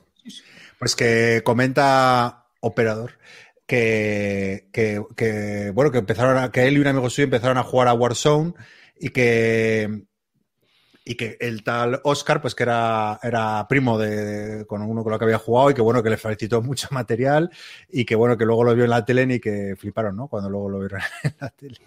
Y bueno, nos cuenta esa anécdota. Luego Quada- Quadak Darko eh, pregunta, dice, bueno, que como dice Chema, que recomienda el Blood Bowl, que jugando en liga, que es probablemente su juego favorito, y eso sí que es verdad que, que, no, que la gente que lo suele jugar no es, o, o- o, vamos, o que es muy fan, le gusta jugar ahí ligas y que no, no para jugarlo puntualmente, sino con un cierto Mm. recorrido. Y que también dice que la, que la versión digital le, le gusta mucho y que si hacemos una competición que él se anima. Bueno, Joel va a montar una liga. Sí. Me ha metido en, en eso, no sé por qué, pero bueno, sí, porque lo hablamos el otro día, que, que yo me apuntaría. Y ya, bueno, estuvimos hablando el otro día con Preacher, eh, que se quiere eh, comprar el, el juego y tal, y, y le animamos para que se comprara el digital y montar una liga. Pero yo, que soy la que va a montar la liga, todavía ni siquiera me he comprado el juego, ni me lo he descargado, ni nada. O sea, que va un poco parada la cosa. Pero, pero sí, sí. La Joel Bowl.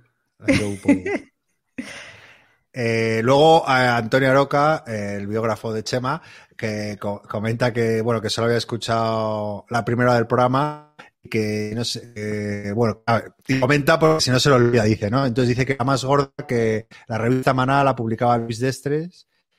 Eh, luego dos, el concurso de chistes olvidan que, que Chema ol- olvidó comentar que los cuatro llevan camiseta de, de, de Fan Hunter. Y, y luego que. Y luego sí vuelvo a recriminar eso, que siempre os apuntáis el tanto del- de, Farta Wagons y que, y que erais seis cuando empezaros y que siempre os lleváis los honores tú. Sí, siempre, siempre pasa lo mismo. Eh, sí, es verdad, llevábamos camisetas de Fan Hunter y hicimos ahí un anuncio gratuito de 20 minutos en TV3 que estuvo bastante bien. Y, lo- es cierto lo que, lo que comenta, me, torré, me equivoqué. Y la revista Mana la montó Luis Estrés. La, la confundí con otra revista en la que también participamos que se llamaba Homoludens, que esa fue la que montó Ángel Fernández. Entonces, demasiadas revistas a la vez en aquella época. Y luego el último comentario, que es el, el- el mejor, yo creo que o el más interesante, que dice que, que cuando Chema iba a su casa de joven, sí que la madre levantaba, la madre de Antonio levantaba la ceja y que bueno, que te trataba con cordialidad, pero cuando se iba decía, "Y este chico que, que es un poquito extremo. Es un poquito raro, sí. Nada, Antonio, pues nada. Luego no sé, no viene el nombre, pero bueno, eh, pregunta que se quiere iniciar el rol y que qué mejor, que el Espada Negra o el Starter Set de Dungeons and Dragons. El Starter Set de Dungeons and Dragons de cabeza, vamos.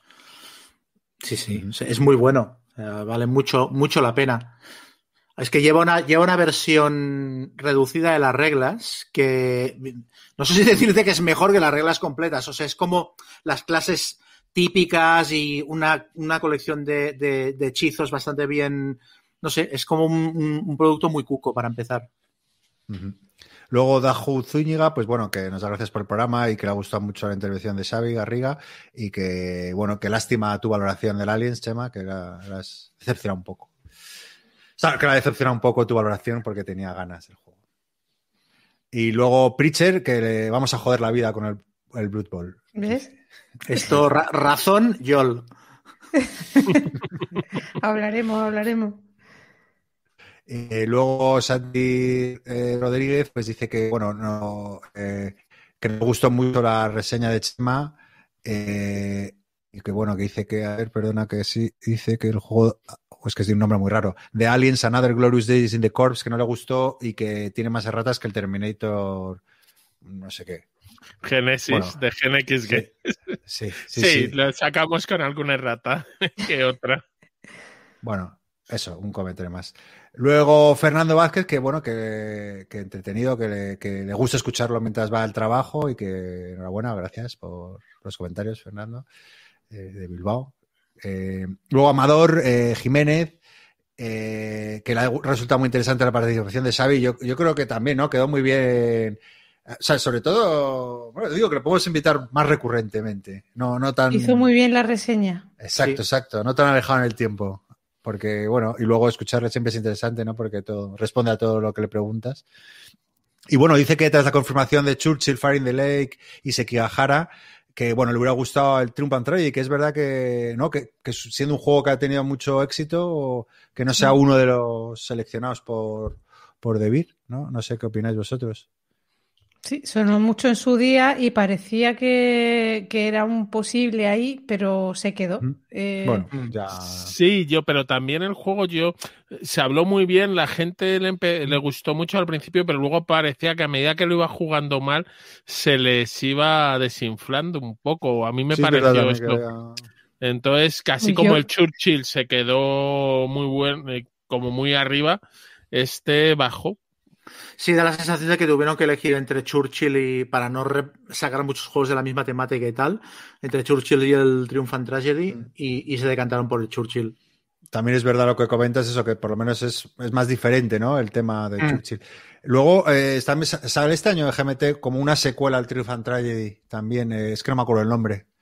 Hasta que lo tira GMT. Una del Pacífico. Sí, esa. Mm. Sí, que es un poco igual, creo, y demás.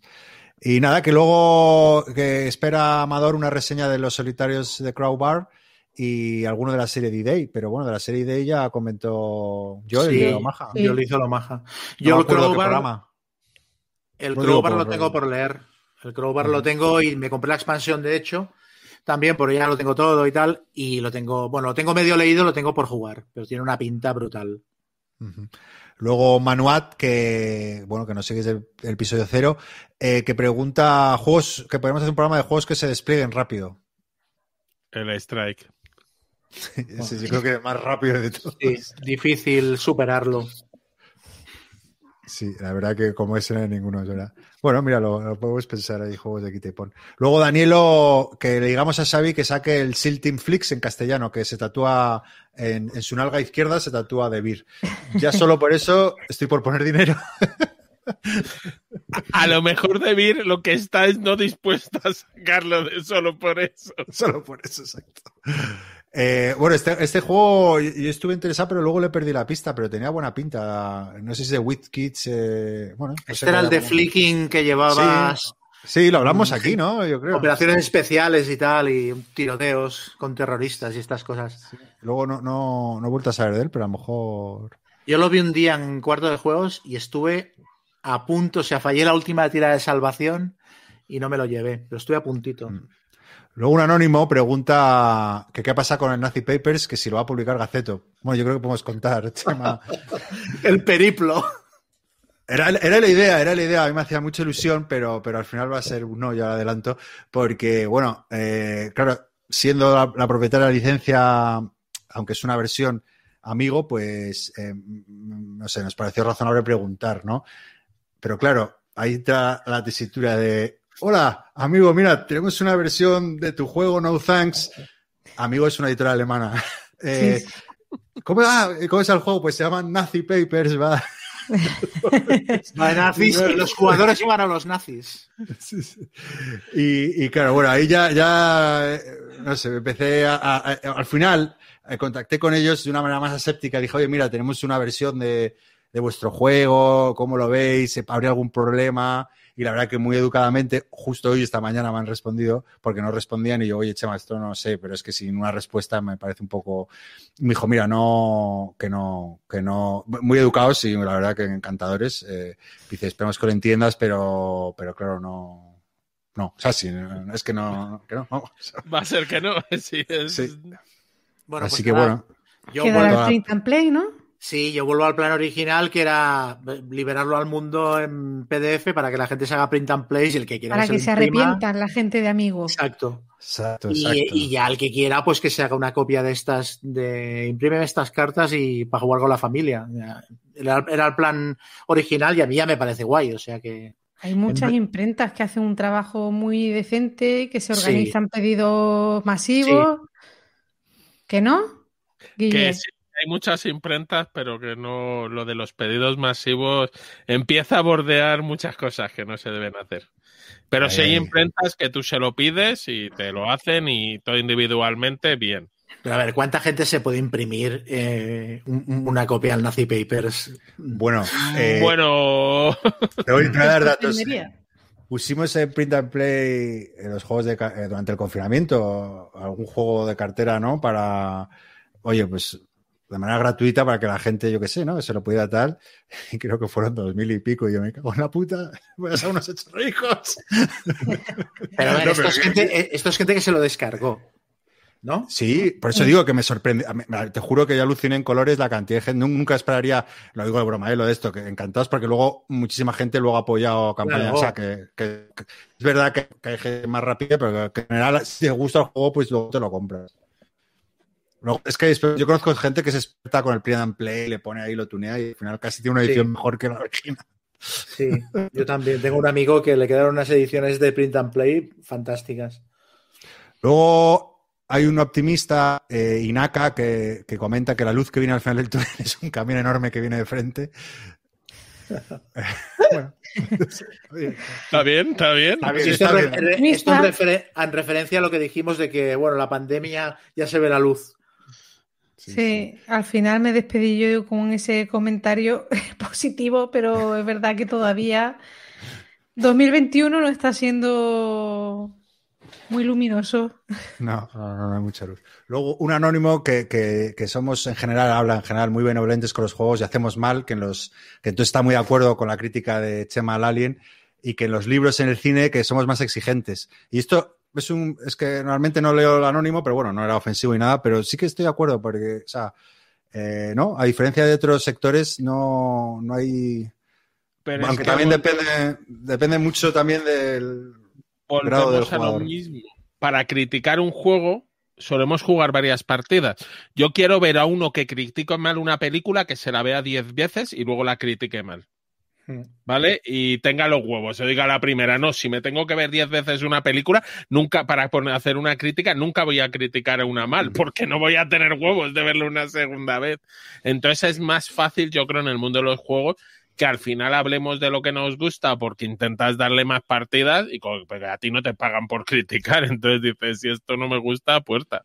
Bueno, yo estoy de acuerdo porque no es lo mismo una película que un juego de mesa y ni mucho menos. tiene... No, pero a ver, si te, dedicas a, profesionalmente a hacer reseñas de juegos, tiene cierta lógica eh, probar un juego varias veces, aunque no te guste, para hacer una reseña con cabeza y tal. Pero si, si no te dedicas profesionalmente, claro, sácale tiempo para jugar algo que no te gusta para poder. Claro, es que es muy complicado. Yo lo del Aliens lo hice en plan, por mis cojones, porque aparte me hicieron un par de comentarios en Twitter en plan, claro, es que si lo juegas dos veces, la gente a la que le gusta, que la ha jugado seis, dice, si lo juegas dos veces no le, no le ves la punta al juego. claro, entonces tú solo puedes opinar de los juegos que te gustan, ¿no? Porque de los que no te gustan, no los juegas seis veces. Entonces este dije, no, no, lo voy a probar hasta extenuarme. ¿Sabes? Precisamente para... Y no me varía la opinión. Luego, anímate a mirar que, que, le gustó escuchar un poco de la vida de Mecha Mamundi. Eh, va cambiando más el, nombre. Eh, luego a Mandil, que se compró el, pack completo de Alien por recomendación de Chema y ahora reniega de él. Y encima tiene que pagar miniaturas. Eh, bueno, pero si las montas, si montas las miniaturas, que es un dolor de huevos, te lo vendes por lo que te costó. Porque la gente, por no tenerlas que montar, te lo pagará. Luego dice que bueno, lo compensaste un poco con el Alien, pero que bueno, ha sido una, buena pifia. Y luego nos hace pregunta y una sugerencia. Eh, que si creemos que lo políticamente correcto, imitando la creatividad y la temática en el diseño de juegos de tablero, y luego nos sugiere juegos para jugar a Nochevieja. Eh, eh, bueno, no sé si queréis responder alguno. yo creo que por ahora no, pero sí que es verdad que empiezan a oír voces con no sé si, si de manera o sea, subjetivo, o sea, eh, no, influenciado sin darte cuenta. misma Yol comentó el otro día, no, perdón, eh, Yol, eh, el otro día en, el último capítulo de Lúdica que le da un poco de cosa jugar al, Brotherhood o porque es algo más reciente, conoce más y demás, ¿no? No sé si... No, no lo sé, vamos, no sé si... A, mí, en mi caso, a mí no me pasa... Eh, bueno, no lo veo, no creo que haya limitación por el tema, aunque sí que ha habido alguna polémica con varios temas de juegos. Si te toca de cerca, o sea, hay gente que, por ejemplo, se ha negado a jugar al Narcos.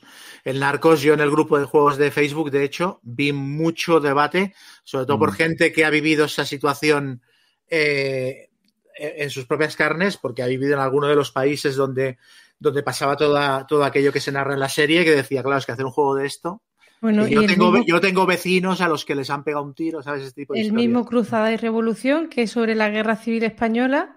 El otro día puse un comentario en Twitter, una foto del juego y tal, y unos minutos más tarde un compañero de trabajo que me sigue lo puso en, un grupo de trabajo que tenemos, oye, ¿qué es esto? No sé qué, y yo, a ver cómo explico ahora, porque claro, nosotros estamos muy acostumbrados a ver este tipo de temas en los juegos de mesa, pero alguien que o sea, que, vive ajeno a este mundillo, ver un juego que tú te lo pases bien jugando, un juego sobre la guerra civil española, que es una cosa tan nuestra, reciente y, ¿sabes? Eh, a mí me dio esta cosa, porque digo, a ver cómo explico yo a la gente, ajena a todo esto, que sí, que estaba jugando un juego sobre la guerra civil y que, no sé, mm, a veces, no sé, es complicadillo. Pues yo ahí creo que... Sí, que no ha limitado la creatividad. Ahora sí se han generado polémicas y creo que algún juego luego ha desaparecido. Y con respecto al tema de la guerra civil, ahí sí creo que estamos. Eso, que luego es más fácil que ahora se vea muy mal. Yo al, primer juego de la guerra civil que debí de jugar debía tener ocho años y se llamaba la guerra civil de NAC y nos lo compraban a los niños allá en los 80 y nadie lo veía como algo raro. Eh, entonces, mm, yo creo que hay un poco Sí, un poco reflejo, ¿no? De los tiempos que vivimos, que, yo que sé, que como... Yo, de verdad, que cuando lo, vi ese tweet en el grupo de trabajo, me llevé las manos a la cabeza. Digo, buf, a ver en qué charco me he metido. Pero, bueno, eh, David Gómez Reyoso en, en las reglas pone un comentario al final súper bonito que cuenta que el juego lo hace como homenaje a sus abuelos que vivieron la guerra civil desde dos bandos totalmente opuestos y que intentan recordar, siempre han hablado de la guerra civil intentando, bueno, total, que hace un, comentario muy bonito y les expliqué eso y tal y yo creo que lo entendieron, pero en un primer momento hubo gente que, que, que les chocó bastante y a mí me chocó ver ese tweet en un entorno fuera de, los juegos de mesa por eso, porque hay gente yo creo que, que le llama la atención, no sé si para bien o para mal. Andrés Aldeño que, dice que bueno, que Debir podrá tener todas las erratas, pero que no hay editorial que la resuelva mejor y que para él es una garantía. Luego Berto Moma, que, es chemista, pero que desconocía que fuera murciano consorte y que por favor saques el Nazi Papers. Tiene más hype el Nazi Papers que el nuevo de Stigmayer, ¿eh?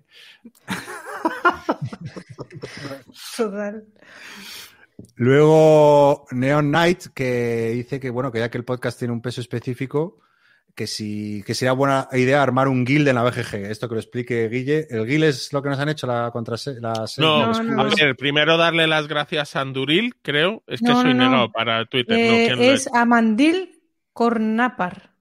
Bueno, Amandil lo ha comentado antes. Amandil. Amandil. Ah, vale, pues es que no me entero cuando leo. Lo de Twitter y yo no es lo mismo. Que nos ha hecho un Geek Batch que te puedes poner. Si alguien quiere buscarlo, aparece como Qué rico es el mambo podcast. Entonces agradecérselo. Un guild es una, un Git Batch es como una etiquetita que pones debajo de tu nombre que puedes tener ahí hasta cinco. Eh, un guild es como hacer un subforo dentro de la BGG. Tú puedes crear subforos referentes a varios temas no te dejan abrir todo, pero bueno, si justo un podcast es una de las razones por las que te dejan abrir uno y donde se comentan las cosas. A ver, yo lo puedo crear, no creo que tenga el más mínimo movimiento, pero bueno, podemos crearlo ahí, poner los programas y si la gente quiere comentar en la BGG, también yo, yo lo miraré. Esto además, Guille, no sé, ¿eh? pero la aplicación esta, la app, la de Geek Group, o sí, era Geek Group, ¿no? Sí, eh, pero en Geek Group te unes, eso es distinto. No, pero es que se, eh, o sea, creo que los guilds se pueden, salen también y se pueden crear grupos para ver qué es lo que juega la gente eh, que está unida a ese grupo, los juegos que tiene, la colección, o sea, que se pueden ver varias cosas. Eh, sí, pero vamos, que son distintas. La de Geek Group, aunque coja datos de la BGG, no tiene que ver con un guild de la BGG. Un guild de la BGG es como un, un subcapítulo de un foro ahí perdido, en donde si lo sabes buscar vas y, y, normalmente pues eso, los podcasts cuelgan programas y salen temas de programas y la gente los habla. Bueno, con, lo, con, lo vagos que somos, no creo que hagamos mucho caso. Ay, pues que es muy fácil. Yo es que es como si estuvieran hablando de, motores de coches, ¿sabes? Turbo Revolver, Backburner, Retro Connected, o sea, me suena igual. Bueno, luego Marta Fernández, que también coincide que sus juegos favoritos son Twilight y Guerra del Anillo, y que ya juega, que me ha parecido curioso, eh, que bueno, como es difícil sacar la mesa, juega al Twilight, eh, lo despliega y, juega con la app como rival. Eh, que me ha parecido gracioso en vez de, verlo. Me pareció súper chulo eso, esa idea. Lo que pasa es que tiene que ser un poco igual engorroso tener que ir actualizando el tablero a la vez que eh, la aplicación hace algo, pero pareció chulo, chula la idea. No sé, a mí nunca se me había ocurrido hacer algo así, está guay. Cuando hay ganas de un juego, se hace lo que sea, ¿eh? Ah, claro. Y luego dice que en relación al, universo Lovecraft, si hemos tenido la, la, tentación de subirnos al carro de la especulación vendiendo Eldritch, Arkham y demás. Eh, yo los he vendido tres veces el Arkham, las tres veces que lo he tenido, pero por. ¿Has vuelto a vender? Eh, sí, sí, lo. Sí, no, el, de, cartas, el LCG. El de cartas, el LCG. El LCG. Yo el, yo el Eldritch lo tengo con la primera expansión que en teoría lo completaba, porque le faltaban cartas de todo tipo al Eldritch eh, con el juego base y mm, algún día saldrá por la puerta, pero me da, me da como cierta pena. No es un juego que me guste mucho, pero me da como pena y, ahí se queda, pero no creo que lo vuelva a jugar, la verdad. Luego, Corso te pregunta, Chema, hablando del Aliens, si has jugado algunos de algún otro juego de, la saga esta de, la editorial Upper Deck, como el Aliens Pack Hunt, y que bueno, que si, puedes comentar este, o Guille. Este, este, lo tiene Guille, o sea que él nos cuente. Yo lo único que puedo decir de este juego es que cuando salió eh, las ilustraciones me parecieron tan anti-canon que me puse a gritar. O sea, me puso nerviosísimo porque los marines no llevaban tampoco las armas que cuadraban, el dibujo de Ripley era con el look de la primera película, los xenomorfos eran también de la primera película, y era, uff, pasé. Y luego me han dicho que es muy bueno.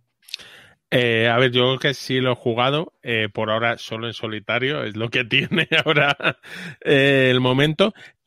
me ha parecido entretenido, a ver, el juego es muy sencillito, tiene una dinámica como la de Lion Sen, podemos decir, en que tú metes una serie de cartas del color de cada jugador, más una de, del malo, y lo barajas y para ver quién se activa cada turno.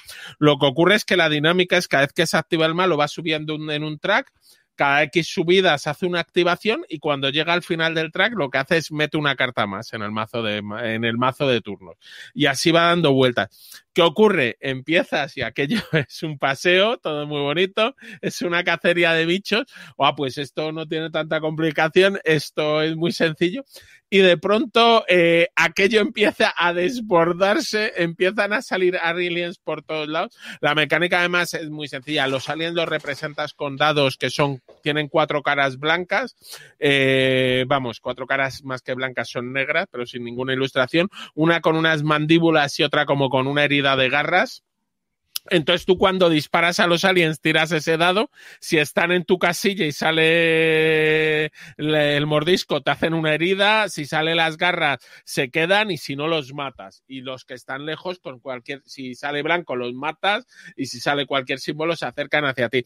Entonces vamos, el juego es sencillo. En tu turno lo que puedes hacer es mover a tu escuadra, cada jugador lleva una escuadra pero que, que, son tres personajes, uno de la película y dos grunts, dos soldados rasos, eh, que además representas con una sola miniatura, no vayamos a gastarnos mucho dinero, pero eh, a ver, es un tiradados, es un tal, y me ha gustado las partidas que he hecho, la sensación eso de que al principio vas muy feliz y de pronto aquello empieza a apretar, solo salen cartas de malo, pues tú tienes que eso, cumplir unas misiones, que es encontrar unos objetivos y volverte a la PC para salir corriendo de allí al tanque.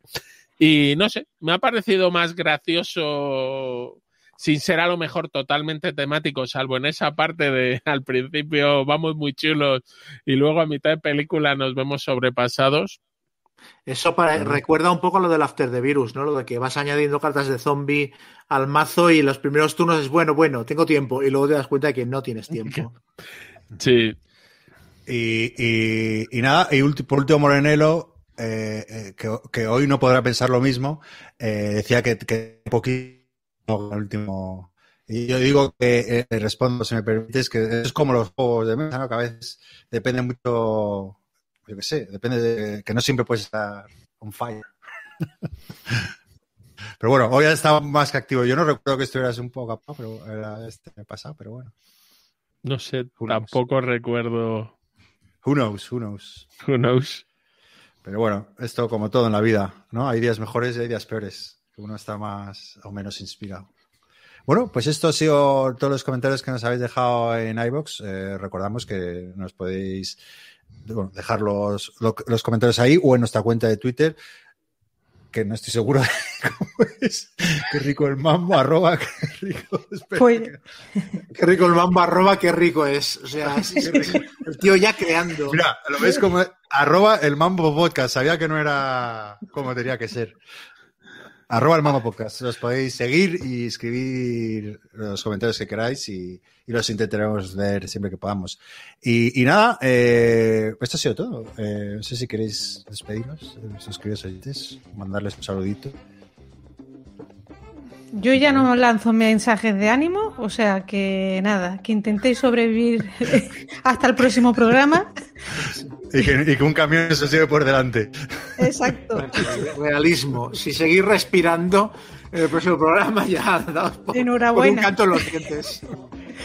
Pues no, yo os doy un mensaje de ánimo, que esto en algún momento mejorará y seguir disfrutando de los juegos como podamos, pero que hay opciones, incluso estando en esta situación y que, oye, que hay que, que hay que levantar el ánimo, que el 2021 va a mejorar en algún momento. Nada, con esta clase de autoayuda eh, os dejamos, os dejamos. Siempre positivismo, claro que sí.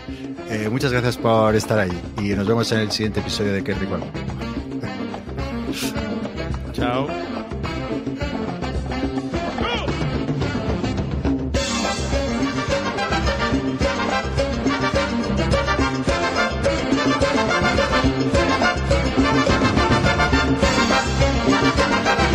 Oh!